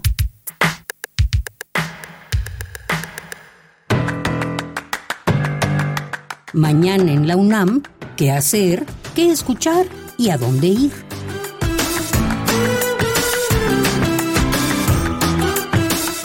La Coordinación Universitaria para la Sustentabilidad de la UNAM organiza el foro Perspectivas del Consumo Sustentable de Alimentos en las instituciones de educación superior. Se contará con la participación de Teresa Jiménez de la Universidad de Pensilvania, Susie Jones del Instituto de Tecnología de Massachusetts, David Monachón de la Universidad Nacional y Camilo Peraza, director del Sistema Integrado de Gestión Ambiental en la Universidad de Ciencias Aplicadas y Ambientales. Conéctate el próximo jueves 8 de diciembre en punto de las 12 del día a través del canal de YouTube de la Coordinación Universitaria para la Sustentabilidad de la UNAM. En el marco del centenario del muralismo mexicano, se llevará a cabo el concierto 1922-2022, un siglo de muralismo mexicano, a cargo del coro de madrigalistas de Bellas Artes, bajo la dirección de Carlos Aranzay, así como alumnos de la Escuela de Mariachi, Olin Yolistli y José Luis González al piano. Este concierto se llevará a cabo el próximo viernes 9 de diciembre en punto de las 19 horas en el Anfiteatro Simón Bolívar del Colegio de San Ildefonso. La entrada es libre y el aforo limitado. El Centro Cultural Universitario Tlatelolco te invita a visitar la exposición temporal Así se ve la minería en México, un mosaico de lucha por parte de nuestros pueblos y comunidades contra la desigualdad, el despojo, la violencia, la destrucción del medio ambiente y la violación de derechos. La exposición temporal Así se ve la minería en México la podrás visitar en el Centro Cultural Universitario Tlatelolco. La entrada es libre y el aforo limitado. Recuerda que en todos los museos universitarios es indispensable el uso de cubrebocas. Para Prisma RU, Daniel Olivares Aranda.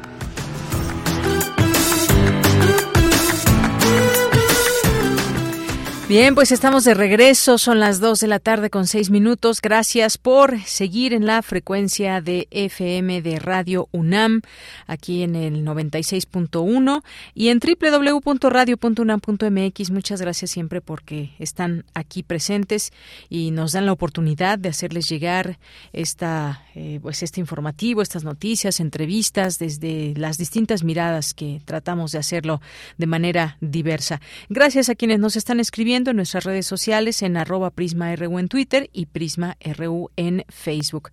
Muchas gracias por aquí a Jorge Fra, que está muy pendiente y atento de nuestra información. Gonzalo Valdés Medellín también, muchas gracias. Oscar Sánchez, Rosario Durán Martínez también, le agradecemos mucho siempre que esté pendiente de, esta, de este programa, de estas transmisiones de Radio UNAM. Flechador del Sol también, muchos saludos a nuestro entrevistado de hace un momento, Etienne von que nos habló del tren Maya, también aquí en redes sociales. Eh, Etienne, que nos dice mm, gracias, bueno, le contesta aquí a alguien que le escribió, dice gracias eh, por tu interés, terminó la entrevista, entiendo que se podrá escuchar en línea y seguramente aquí colegas, los colegas de Prisma R1 nos brindarán el enlace. Por supuesto, en se sube nuestras, en nuestro espacio de podcast de nuestra página de internet, se meten a la página, buscan la parte de podcast, le dan clic y buscan Prisma RU y ahí se van subiendo todos nuestros programas Ahí están las ligas de cada día, lo pueden encontrar fácilmente por fechas. Gracias. Eh, Mario Navarrete también, muchas gracias por los comentarios. Un oasis en la tormenta de la desinformación. Muchas gracias, Mario. Gracias también por aquí a... Em, Mario, ya te mencionábamos por aquí, a también el Zarco nos dice, muchas gracias aquí por tu comentario. muchas gracias. El control, que, le, que ya díganle al maestro Carlos que preste el control del Cineclub. Ya es diciembre y nos dice muchas gracias y que le gustaría más bien una programación juguetona. Gracias. El Zarco. Alfredo Jiménez Lagar nos dice, los trenes son importantísimos tanto para transportar mercancías como para el transporte de las personas, como dice el profesor abate la contaminación, las carreteras siempre con un flujo exageradísimo de trailers y causante de mucha contaminación y muchos accidentes. Gracias, Alfredo, por tu comentario. Astronaut, gracias. Mayra Elizondo nos dice, como ya he comentado, alumnos míos y alumnas y alumnos míos de ingeniería han participado en ese enorme proyecto aplicando modelos de decisión multicriterio. Esto ha ayudado a enseñar a las nuevas generaciones que el desarrollo es posible basado en la ciencia, pero considerando impactos sociales y ambientales. Muchas gracias, Mayra, por esta aportación. Paloma G. Guzmán dice trabajaba, pero en los medios dicen que la despidieron, pero por no presentarse a trabajar enferma, nos pregunta, y esto con respecto aquí a un tema particular allá de Coahuila. Muchas gracias, Paloma G. Guzmán. Eh, ahora leemos estos, esta información. Muchas gracias a The People's Hope también, a José Luis León. Nos dice, no, eh, nos contaba el decano de FIUNAM, que cuando se construyó la presa del Valle Bravo se tenía que inundar parte del pueblo y había una capilla. Sin preguntar, simularon la aparición de la Virgen en un cerro para poder inundar. Así eran las obras. Hoy al menos hay discusión. Gracias, José Luis León, por este comentario. César Soto, Rosario nos dice feliz lunes, que es el comienzo de una semana maravillosa también para ti. Muchas gracias. Al Gravir Rotando, la hija del jefe David Castillo Pérez, muchas gracias, pendiente de esa entrevista como de todo el programa. Gracias, David. Gracias. Eh, por cierto, había cumpleaños el día de hoy, ¿verdad? Eh, había un cumpleaños el día de hoy. ¿Es tuyo, David, acaso? Muchas gracias por, eh, por escribir. ¿Quién más está por aquí? Mm, muchas gracias también a eh, José Manuel G. También gracias por los pases para Mrs. Shakespeare. Excelente obra y muy divertida. Qué bueno que la disfrutaste el viernes, que dábamos estos boletos y qué bueno que ayer, justamente domingo, eh, pudiste darte esta oportunidad de ver buen teatro y qué bueno que te gustó. Gracias a Flechador del Sol, nos dice siempre atentos y aquí le seguimos leyendo con todo el gusto de siempre. Pues nos vamos a la siguiente información ya en esta segunda hora, porque ha habido mucho movimiento allá en alguna parte de Xochimilco y la jefa de gobierno de la Ciudad de México, Claudia Sheinbaum, destituyó al titular de la unidad de policía de la Policía Metropolitana, fuerza de tarea de la Secretaría de Seguridad Ciudadana, al considerar que su actuación en el conflicto con vecinos del pueblo de San Gregorio Atlapulco, Xochimilco, fue indebida. Sin embargo, los bloqueos continúan. Luis Fernando Jarillo nos tiene esta información. Luis, muy buenas tardes. Adelante. Muy buenas tardes de Yanira a ti y a todo el auditorio de Prisma RU. Eh, así es, este viernes alrededor de 300 policías granaderos arribaron a San Gregorio Atlapulco, uno de los pueblos originarios de la alcaldía Xochimilco, para reprimir y encapsular a un grupo de manifestantes que buscaban información sobre las obras de infraestructura hidráulica realizadas en su localidad. Según información de diversos medios de comunicación, hubo un salto de 24 personas heridas y 19 uniformados lesionados.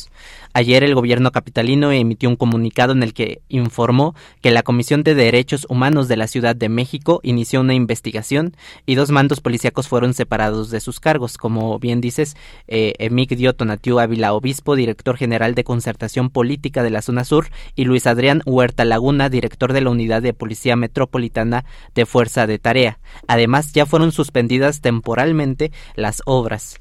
Los habitantes habían detenido las obras hidráulicas el día jueves y para el día viernes quedaba, un plantón de 15 personas cuidando que los trabajos no fueran a reanudarse. El plantón estaba conformado en su mayoría por personas de la tercera edad.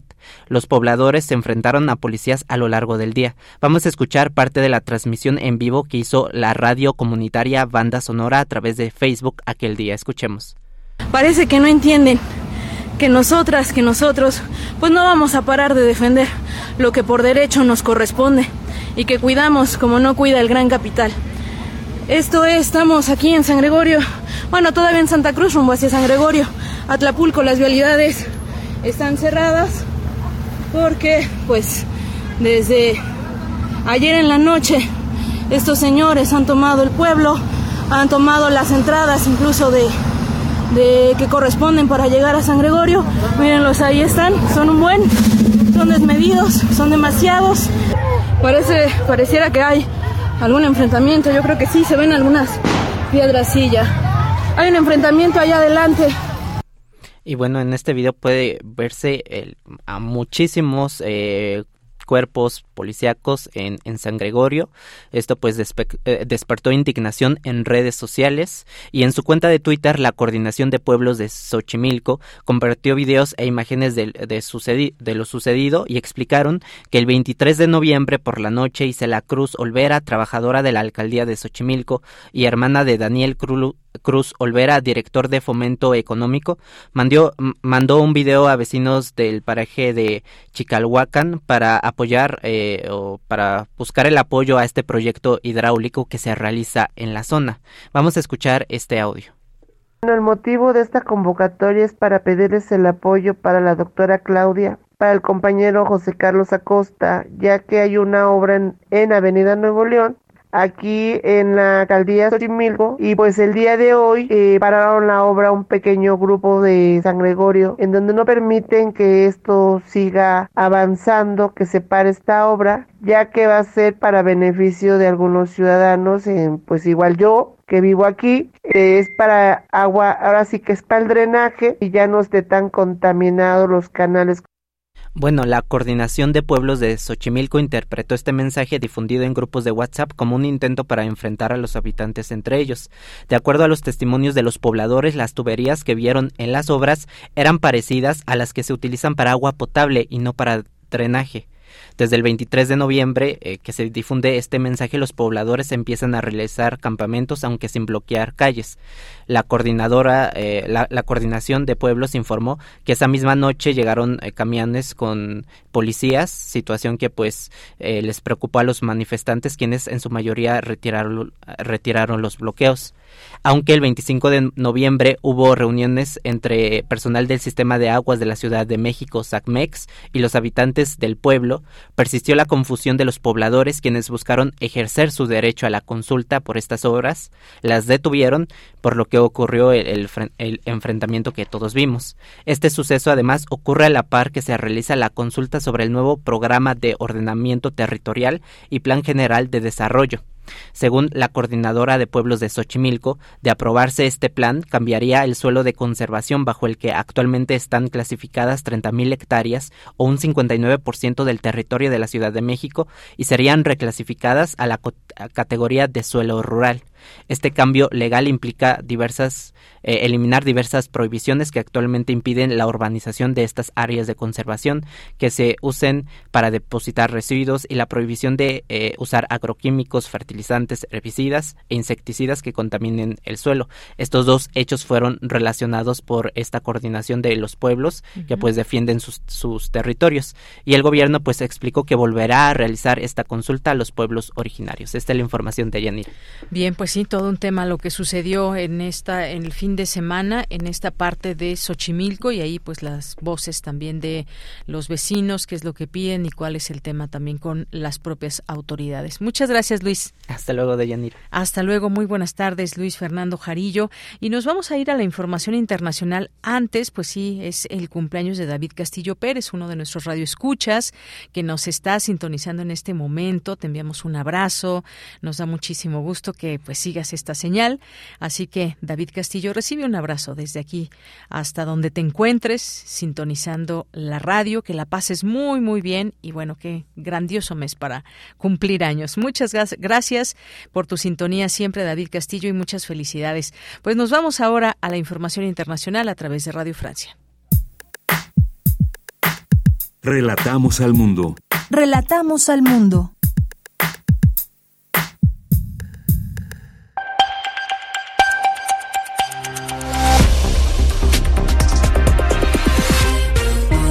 Bienvenidos a este flash informativo de Radio Francia Internacional. En los controles lo hace Vanessa Lotron. Hoy es lunes 5 de diciembre y vamos ya con las noticias. Andreina Flores. A partir de hoy, Rusia ya no podrá exportar ni una gota de petróleo por vía marítima hacia la Unión Europea. Entran en vigor nuevas sanciones para castigar a Rusia por su ofensiva en Ucrania. Moscú ha reaccionado tajantemente diciendo que continuará su operación militar. Escuchemos a Dmitry Peskov, portavoz del Kremlin.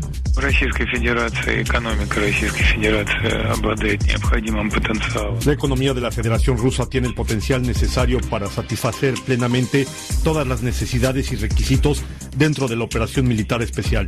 Tales medidas no la afectarán, pero estas medidas afectarán a la estabilidad del mercado energético y la llevarán a su completa desestabilización. Y en este contexto, una ola de ataques rusos lanzados contra Ucrania el día de hoy ha generado nuevos cortes de agua y electricidad en varias ciudades del país, lo que se suma a las 500 localidades ucranianas que ya sufren cortes por la misma razón. En Irán, los activistas de derechos humanos consideran que la disolución de la llamada policía de la moral no traerá cambios significativos y que las autoridades seguirán reprimiendo a las mujeres si no cumplen el estricto código de vestimenta. Estados Unidos también declaró que no hay nada que indique que el trato a las mujeres mejorará en Irán. Se inicia hoy en Bélgica el juicio por los atentados yihadistas de Bruselas de 2016, que dejaron un saldo de 32 muertos y más de 200 heridos. Son 10 sospechosos y la mayoría ya han sido condenados en Francia por los atentados de París de 2015. Se espera que sea un proceso largo de entre 6 y 9 meses. En Francia se inicia también el juicio de apelación contra el expresidente Nicolás Sarkozy por el caso de las escuchas, por el que ya fue condenado en marzo de 2021 a tres años de cárcel por corrupción. Recordemos que en 2014, cuando los dos teléfonos de Sarkozy estaban bajo escucha por parte de la justicia, los investigadores descubrieron que tenía una tercera línea telefónica bajo seudónimo. Colombia y Nicaragua exponen a partir de hoy sus argumentos ante la Corte Internacional de Justicia en La Haya. Se trata de la disputa por la demanda nicaragüense de delimitación de la plataforma continental más allá de las 200 millas de su costa en el Mar Caribe. Es un área marítima con un importante potencial pesquero. Con esto ponemos punto final a este flash informativo de Radio Francia Internacional. Gracias por escucharnos a través de rfimundo.com.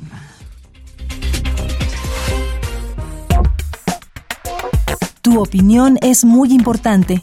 Escríbenos al correo electrónico prisma.radiounam@gmail.com. Bien, son las 2 de la tarde con 21 minutos y seguimos en los temas internacionales. Si todo sale bien, vamos a entrevistar en un momento más al doctor Eduardo Rosales Herrera, que siempre pues nos ha tomado las llamadas muy amablemente. Él es académico e internacionalista de la Facultad de Estudios Superiores Acatlán, siempre con una visión muy amplia de los distintos temas. Y en este caso, pues queremos hablar con él sobre lo que sucedió en México hace unos días. La oposición venezolana que se reúne también con eh, pues autoridades del régimen de Nicolás Maduro y pues aquí en este digamos terreno firme eh, y bueno pues se trata también de llevar a cabo esta objetividad eh, pues estar en estas en estas pláticas en estos acercamientos importantes y que me parece ya nos dirá el doctor me parece que son ejercicios muy oportunos y muy positivos dado que pues hay una situación específica en Venezuela y una relación también con Estados Unidos que ha sido difícil y que poco a poco y a lo largo de los años debe va menguando. Nos parece que pues debe haber este acercamiento sin duda importante. Y bueno pues la oposición venezolana agrupada en plataforma en la plataforma unitaria denunció el sábado que el régimen chavista busca pues eh, zafarse por decirlo de alguna forma de los acuerdos que han resultado de la negociación tomada hace una semana en México y exigió a Nicolás Maduro fijar una fecha en diciembre para continuar con el diálogo. Es una exigencia que ellos tienen y bueno, pues ya está en la línea el doctor Eduardo Rosales Herrera, quien es, como les decía, académico e internacionalista de la Facultad de Estudios Superiores Acatlán. ¿Qué tal, doctor? Me da siempre un gusto recibirle en este espacio. Muy buenas tardes.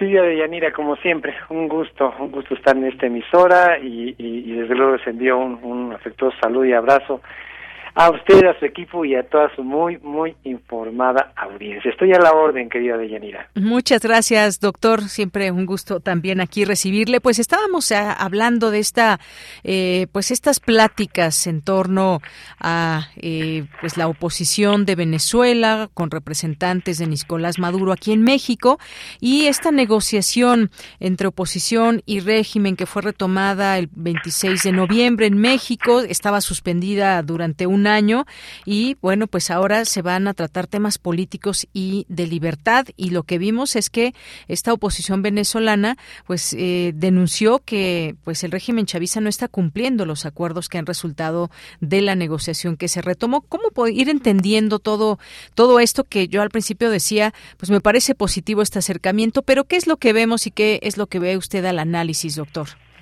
Bueno, pues eh, antes que nada, y, y, lo digo con pesar, ¿eh? no hay que generar muchas muchas expectativas. Eh, las posiciones entre el oficialismo y la oposición, pues son muy marcadas, muy abiertas, muy profundas. Y desde luego aquí también hay otros actores que juegan un papel determinante, como es el de el de Estados Unidos.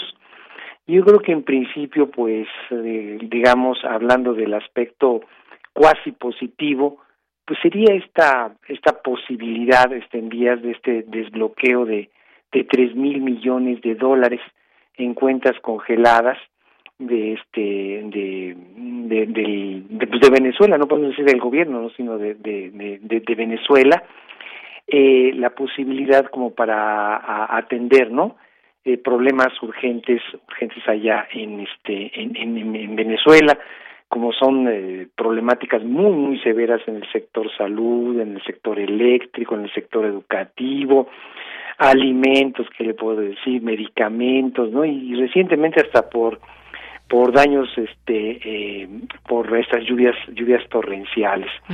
Todavía hay por ahí otros dos mil millones de dólares de oro bloqueadas en un en oro bloqueadas en este en el Reino en el Reino Unido no entonces aquí sin embargo pues el, el, el, tema es que estos recursos pues no va no irían directamente al gobierno venezolano y no lo irían pues porque hay ahí alguna dudas, serias dudas en el destino y manejo de los recursos que se le darían a los mismos.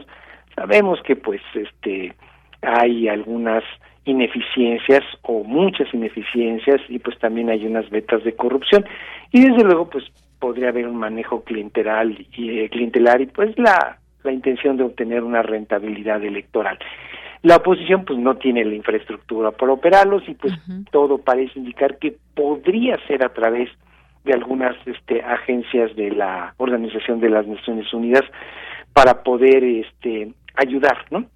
Al manejo, a la operatividad, al, destino de, estos recursos, pero en algún momento tendrían que pasar por el gobierno venezolano.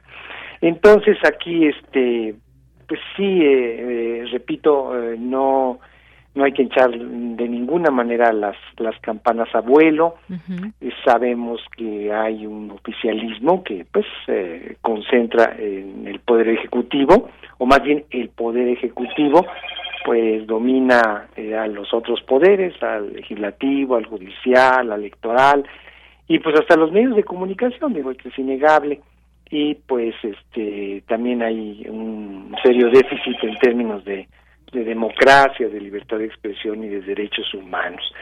A mí me gustaría señalar también es que hubo ahí por un pues como como como un gesto de apoyo, ¿no? A estas pláticas que se reactivaron esta famosa licencia de operación a la petrolera Chevron, ¿no? Sí. Allá este que que no salió de Venezuela y que pues eh, la licencia eh, no es este, indefinida, sino nada más una operación por seis meses para que produzca y sobre todo exporte petróleo venezolano a Estados Unidos. Pero hay que tenerlo muy claro, ¿eh? El, este, los pagos serán muy restringidos al gobierno venezolano, muy controlados. Entonces, pues también hay nosotros, la, ahora sí que la buena noticia es que se reactiva, ¿no? La producción y exportación. La mala, pues que serán pagos muy vigilados y muy restringidos. En fin, este, yo creo que esta flexibilización por parte de Estados Unidos, que es un actor determinante, yo creo que solamente es un muy pequeño y absolutamente tardío y un insuficiente alivio a las sanciones impuestas a, Venezuela y tienen un doble fin. Primero, pues es aumentar la oferta petrolera eh, para disminuir eh, marginalmente, ¿no? Por supuesto, los precios del crudo a nivel internacional por toda esta problemática de la guerra Rusia-Ucrania que los ha disparado, ¿no? Este, los precios de los de los hidrocarburos y por otro lado también hay ahí una intención oculta de aumentar los ingresos del gobierno de Maduro pero a ver si con la intención a ver si es la posibilidad de disminuir el éxodo de venezolanos hacia Estados Unidos que por cierto pasan por México y que pues ese es uno de las de los terribles retos que tiene nuestro nuestro país. Y bueno el hecho es que Venezuela sigue eh, con etapas de hiperinflación, de devaluación, de escasez, de encarecimiento de medicinas, de alimentos, de artículos de consumo básico, pues evidentemente esta caída desde hace ya mucho tiempo de la de la producción petrolera. Y lo cierto es que pues hasta el momento se registran más de 7 millones de, de, de personas que han salido de ese país y que desde luego hasta hasta hacen palidecer no el éxito el, el éxodo ocasionado por la por la primavera árabe y que pues eh, en términos así en, un porcentaje cerrado 50% de los venezolanos viven en una condición en una condición de pobreza. Entonces el, el panorama es sumamente complejo en ese país y eh, las pláticas seguramente tendrán tremendos retrasos, tropiezos, malentendidos, demoras, y el panorama no no es muy claro, sobre todo con el fin y yo creo que todo esto va encaminado a, a esas elecciones previstas para, para el 2024, querida Deyanira. Así digamos que este panorama de entrada.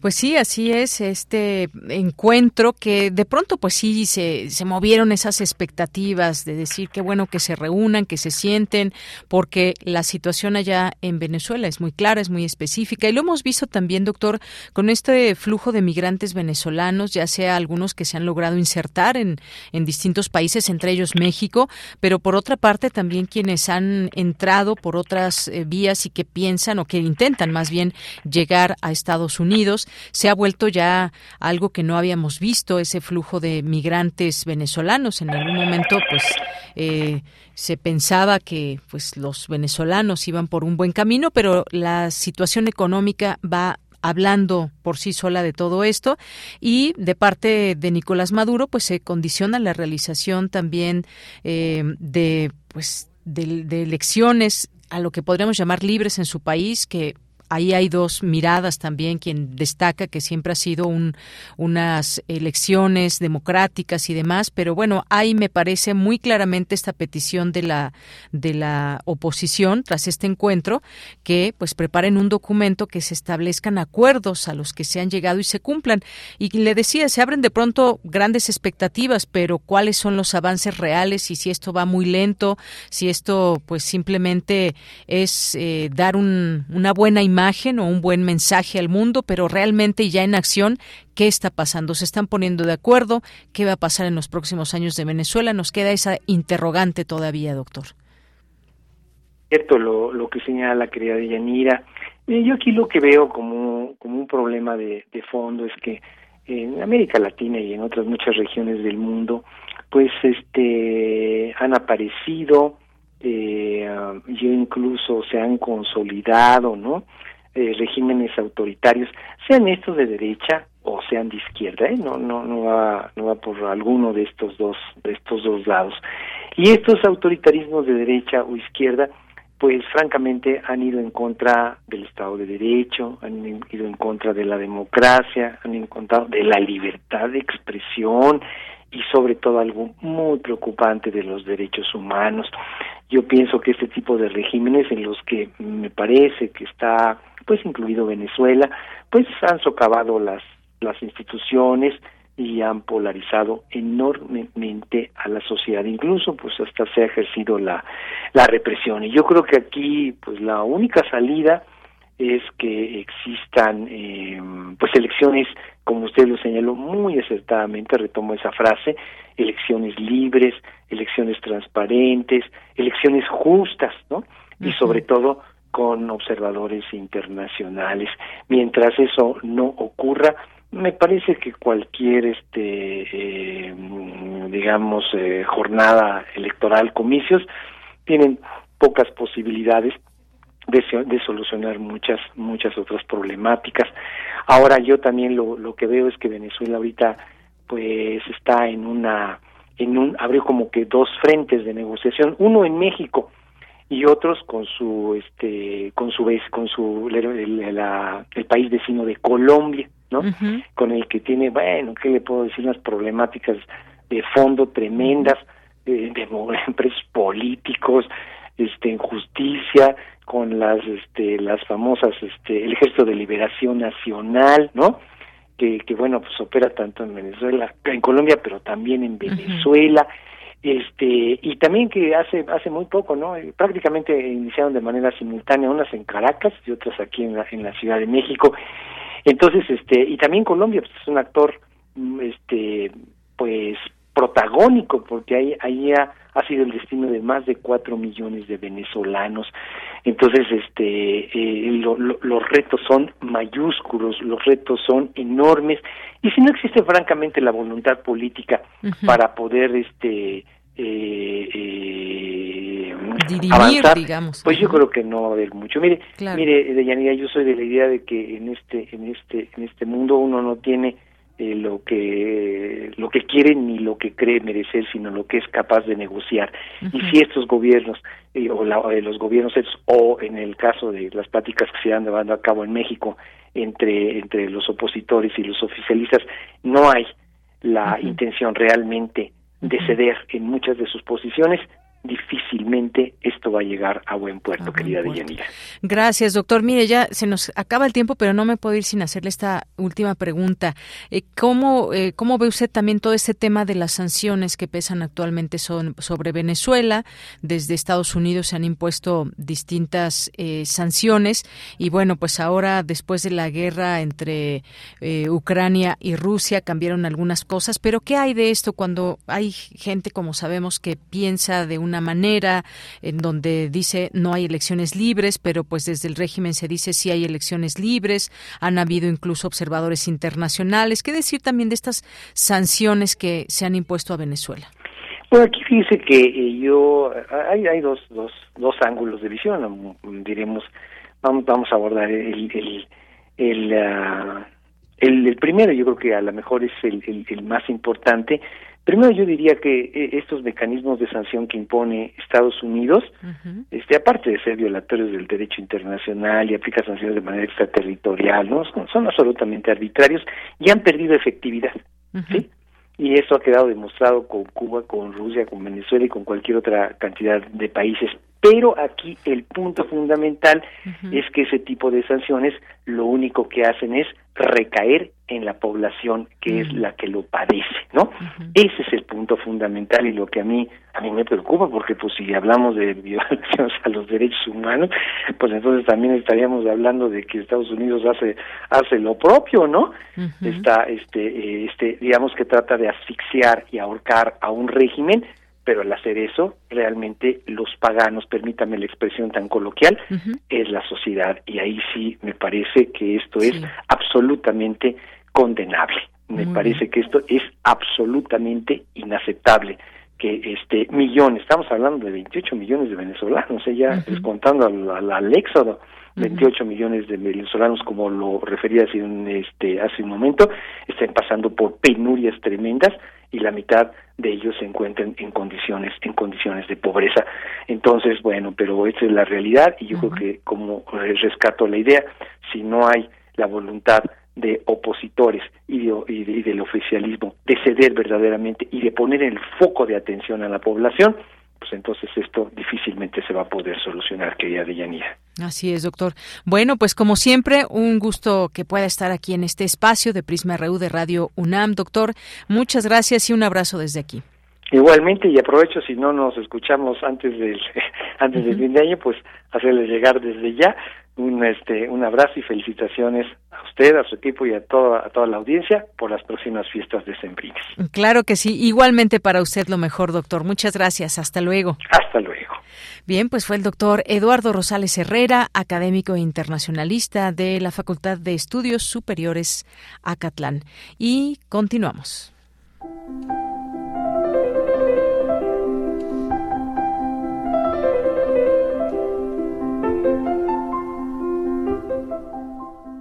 Cartografía RU con Otto Cázares.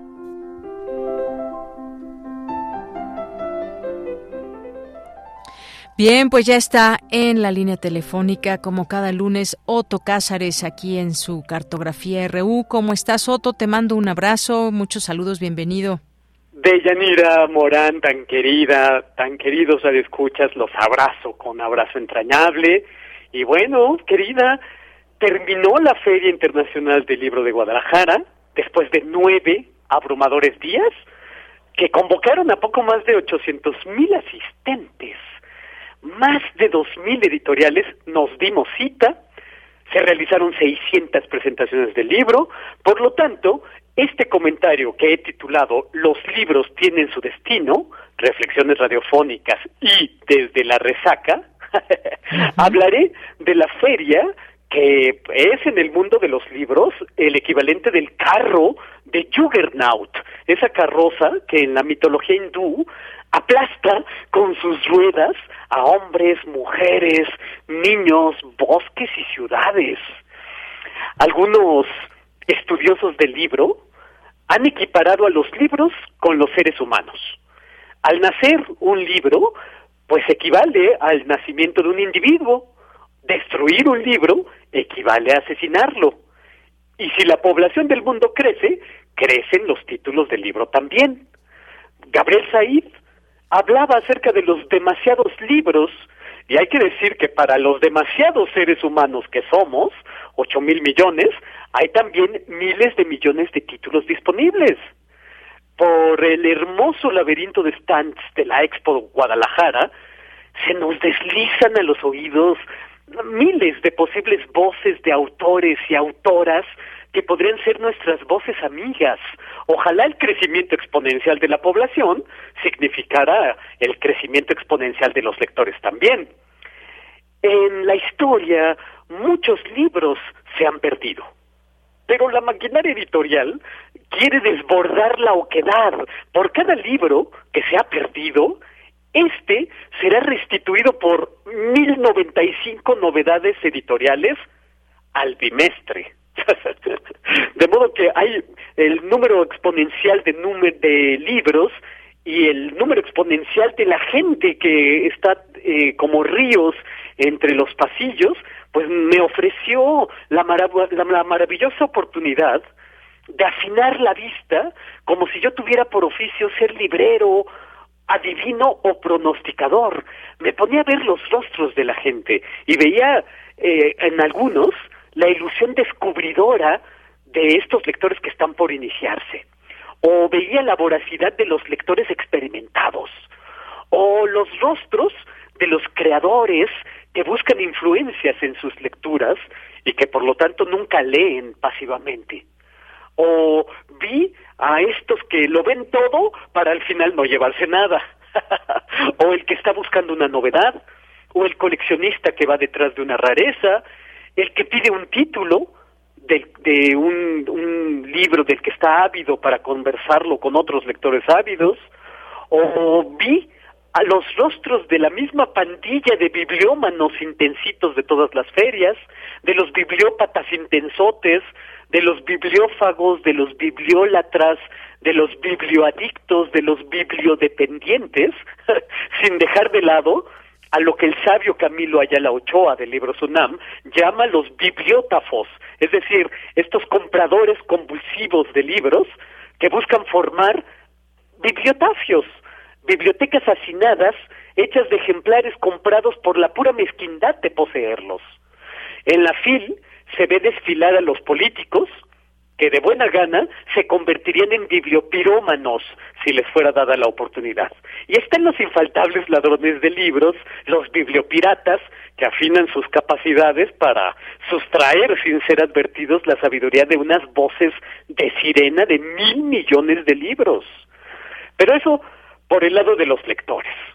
Hay otros protagonistas en la FIL de Guadalajara. Están los editores. Los editores son los que hacen que una escritura que fue grabada con las uñas en una viga vaya al papel y tenga forma de libro. Son los editores los que hacen que una escritura sin tapas se vuelva libro. El trabajo de un editor lo, lo resumió muy bien Honoré de Balzac cuando dijo, es tan fácil soñar un libro como difícil hacerlo. Por lo tanto, en la FIL uno ve a muchos editores, editores barqueros, editores suicidas, editores kamikaze, editores ilusos, editores comidos por los nervios porque quieren vender, quieren recuperar algo de lo invertido, editores cuyo carácter se ha agriado y se va agriando feria tras feria, editores que se tienen por héroes, pero solo ellos llenos de vanagloria, editores nazarín, es decir, editores mártires, hay editores quijotescos, editores de éxito, editores de mucho éxito, y pues todo este oficio del editor no se enseña, se pilla al vuelo con mil corazonadas y mil descorazonadas, hay que decirlo, con golpes de gracia, con proezas y claro, también con milagros, como dijo Hubert Nissen, un legendario editor que afirmaba que la sabiduría del editor es querer hacer, saber soñar y un necesario saber sobrevivir. Respecto a este saber sobrevivir de los editores, Alto Manuzio, que es el padre de la edición moderna, en los prólogos a los libros que editaba e imprimía con mucho esfuerzo y gasto, no perdía la oportunidad de decir esto, con mucho esfuerzo y gasto, siempre pide dinero. Por ejemplo, oigan este fragmento de un prólogo de Aldo Manuzio. toma este libro, que no obstante no es gratuito. Dame el dinero para que yo lo administre y para que pueda obtener para ti todos los mejores libros de los griegos. Si me lo das, lo haré, porque no puedo imprimir si no tengo mucho dinero. Eso dice Alto Manuzio, el padre de la edición moderna.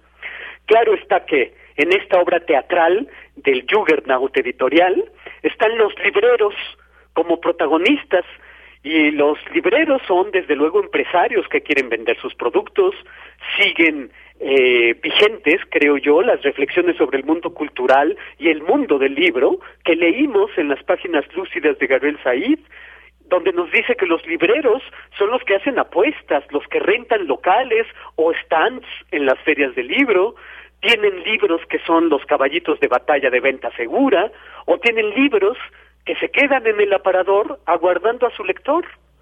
Son los libreros los que eligen qué libros dar a saldo, conocen los libros muy vendidos o los poco vendidos, conocen las primeras ediciones, las reimpresiones, los textos de culto, las rarezas, los libros caros, los libros muy caros, los libros baratos, los libros muy baratos, los bestsellers, los underground, son ellos los que surten y se las tienen que ver con distribuidores, los que satisfacen o no a los pedidos. Y bueno, queda también el tema espinoso de los precios en las ferias de libro y los bolsillos agujereados a la hora de comprar libros en las ferias. Eh, en términos generales, pero en la Feria de Guadalajara en particular. Hubo quienes me dijeron, oye, pues es que yo sentí que los precios no son mucho mejores. Y a este respecto, el, al precio del libro, pues es que hay que pensar el precio del libro con el paralelismo de la industria alimentaria, donde, por ejemplo, 60% del precio de un tomate es lo que cuesta tener ahí el tomate, accesible en el aparador del supermercado. Es una injusticia, desde luego. 60% del precio del libro es lo que cuesta tenerlo disponible para ti, que estás buscando un libro o que ni siquiera sabes que estás buscando ese libro. Por lo tanto, después de estas reflexiones, hasta el libro más caro es razonablemente caro. Ricardo de Buri, que fue un monje benedictino de la Alta Edad Media, decía eh, que los libros son maestros, que nos instruyen sin brutalidad, sin gritos, sin cólera, y decía, sabía muy bien acerca de esto, en el siglo XIII, decía, ninguna carestía debe impedir a un ser humano comprar libros, si tiene lo que se pide por ellos, a menos que sea para oponerse a la maldad del vendedor o para esperar un momento más oportuno para hacerlo, porque si solo la sabiduría que es para los seres humanos un tesoro inagotable, establece el precio de los libros, y si el valor de los libros es indecible, como suponen las premisas, ¿cómo se demostrará que una adquisición es cara cuando en realidad se compra un bien infinito? pues ante la vorágine y ante la imparable rueda del mundo editorial que vimos en la FIL de Guadalajara, hay que saber lo que sabían los que nos antecedieron en estas andanzas, que los libros tienen su destino. Somos los lectores los que tenemos prisa por leer este o aquel título, pero los libros no tienen prisa. Pueden esperar por siglos a sus lectores. Larga vida la FIL de Guadalajara, y esto es lo que yo tengo que decir este lunes 5 de diciembre de 2022, un año que ya se nos está yendo de las manos. Efectivamente, ya se nos está yendo como agua. Oye, pues qué padre todo esto que nos platicas ahí, tus vivencias allí en la FIL Guadalajara y como bien dices, pues estos libros que, fíjate, yo trataba de insertarme en algunos de estas descripciones que hacías, pero muchas veces a mí me pasa que los libros te encuentran también cuando tú vas a un lugar y más o menos quieres, ya sabes que te gusta, pero leyendo títulos, ese libro que no estabas buscando te encuentra a ti y te lo llevas. Sí, eso es bellísimo y eso lo reflexionó con muy bellas palabras en sus ensayos George Steiner. Decía, sí, nosotros creemos que estamos buscando ciertos títulos, pero son los títulos los que nos encuentran a nosotros. y por supuesto, en una feria como esta uno tiene uh, la oportunidad de ser descubierto por los libros que quieren leernos a nosotros, ¿no? así es. bueno, pues muchas gracias como siempre, Otto. Recibe un abrazo. Estoy encantado y hasta el próximo lunes, querida Deyanira. Claro que sí, hasta el siguiente lunes. Y nos vamos ahora a Cultura con Tamara Quirós. Cultura RU.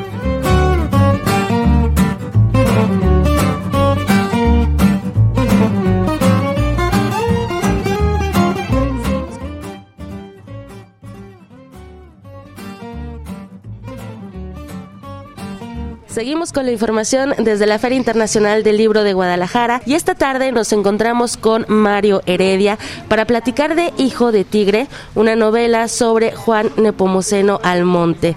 Mario Heredia, bienvenido a este espacio radiofónico y bienvenido a los micrófonos de Radio UNAM. Hola, pues feliz, feliz, como te decía, yo estudié en la UNAM, entonces me siento muy, muy halagado y muy contento. Estás en casa. Así es. Oye, platícanos de esta novela. Eh, me gustaría que nos contaras cómo surge, cómo redescubres a este personaje y qué es lo que veremos a través de estas y conoceremos también a través de estas páginas. Claro que sí.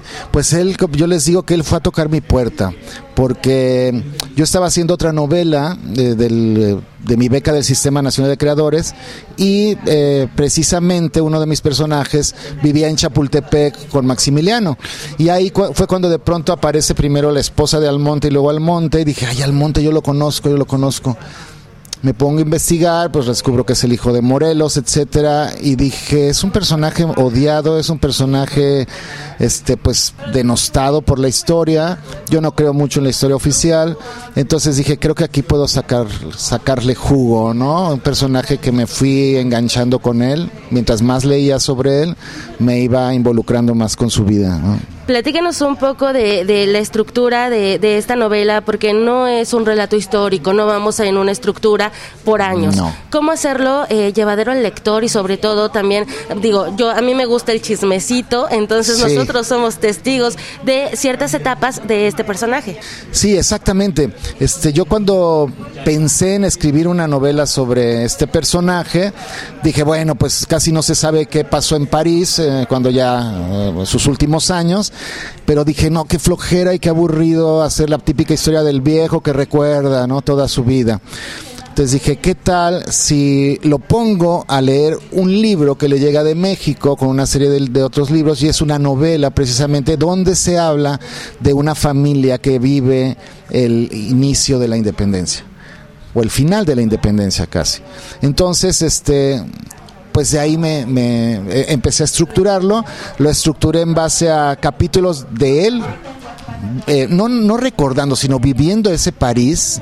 Eh, por otro lado, la voz de uno de sus, de sus amigos diplomáticos, la voz de un escritor que él conoce en París, que es Emile Solá, y cartas que incluyo algunas reales, otras apócrifas, este y esta novela que él está leyendo, que aparte es una novela que comienza a leer en la página 100 y que aparte el perro la mastica y ya no la puede acabar de leer.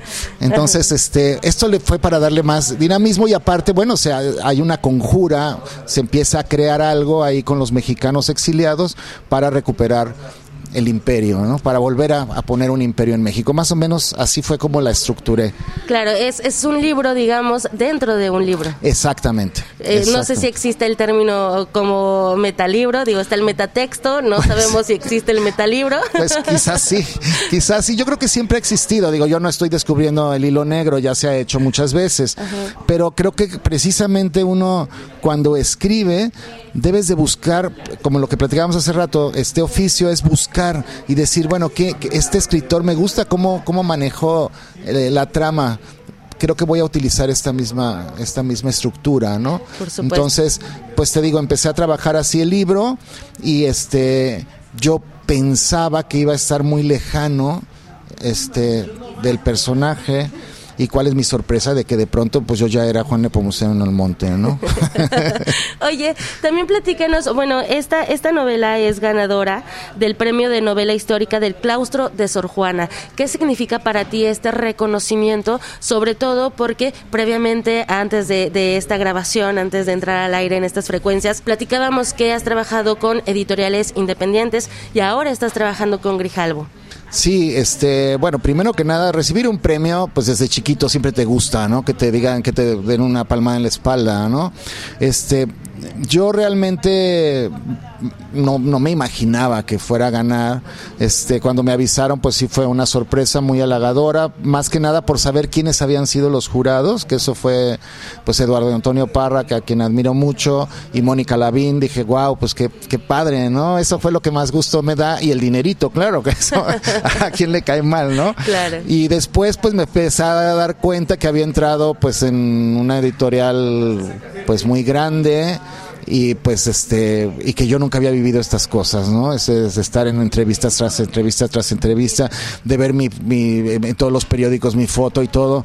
Entonces pues fue bien padre pero ya dices ya que se acabe no que justo de eso poco sabemos no lo que hay detrás de los sí lo que hay detrás de los escritores o sea el trabajo previo vaya hay un trabajo de escritura hay un trabajo de estructura pero también la cadena del libro hay un trabajo de diseño y también está esta la, otra forma, la, la, difusión, ¿no? Las entrevistas y todo el arduo trabajo que, que esto conlleva, y más si es una, un trabajo galardonado con un premio tan importante.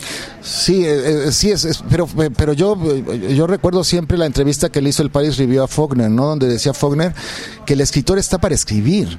El escritor no está para salir en las redes sociales bailando y tonteando y caminando por la fila, saludando. O sea, el escritor que se siente escribir, el editor que edite y el que quiere hablar del libro que hable.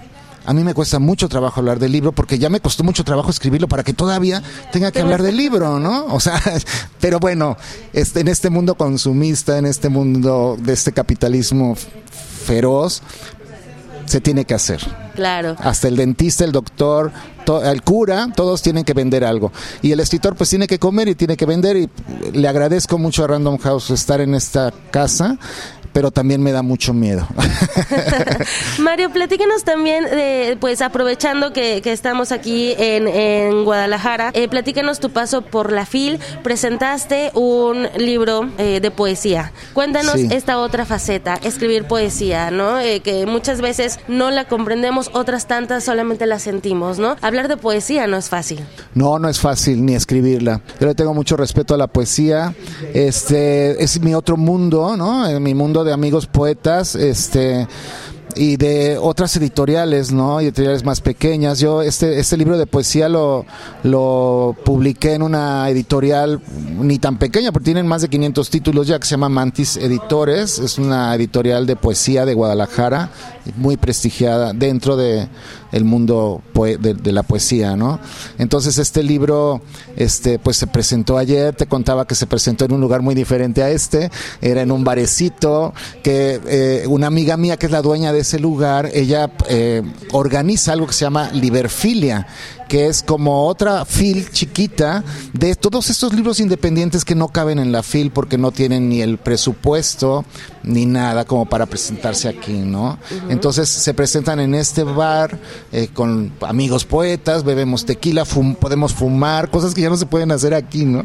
Entonces es otro mundo muy muy padre, muy bonito y este y bueno, el, el eh, eh, yo creo que cuando uno realmente tiene la necesidad de escribir o de expresarse, pues lo tiene que hacer uno buscar cómo. Entonces yo tengo la narrativa, escribo poesía, también pinto, este, porque a veces uno no eh, tiene tanto adentro que tienes que sacarlo. No, no digo que lo haga bien, pero trato de, de, de, sacarlo de alguna forma. Y es lo que le digo siempre a mis alumnos. Si no tienes la necesidad de escribir, dedícate a otra cosa tienes que tener la necesidad. Y si tienes la necesidad, lo vas a hacer bien, ¿no? Y como lo mencionábamos, ¿no? Es un oficio que tiene que trabajarse. ¿Cuántas veces, cuántas veces no eh, tiras eh, la toalla o lo intentas o, rompes la hoja, ¿no? Es, es de... Sí, ese proceso eh, maravilloso de estar diario, porque es, es, un, es un trabajo diario, no es de cuando te llegue la musa, es diario. Diario estar sentado frente a la computadora o frente al papel o con lo que quieras. Y cuando terminas un libro, cuando se publica el libro, te queda la idea de que puedes hacer algo mejor siempre. Y aunque quedes satisfecho, siempre tienes la idea de que de que puedes este, hacer algo mejor y, ahí está la esperanza, ¿no? Otra vez tomando las palabras de Faulkner, él decía, el día que escriba mi mejor novela, que yo sienta que es mi mejor novela, me tiro por la ventana, ya no voy a tener nada que hacer. Claro. Entonces yo creo que siempre tenemos la esperanza de mejorar, de hacer algo mejor, ¿no? Por supuesto, creo que es una parte muy humana.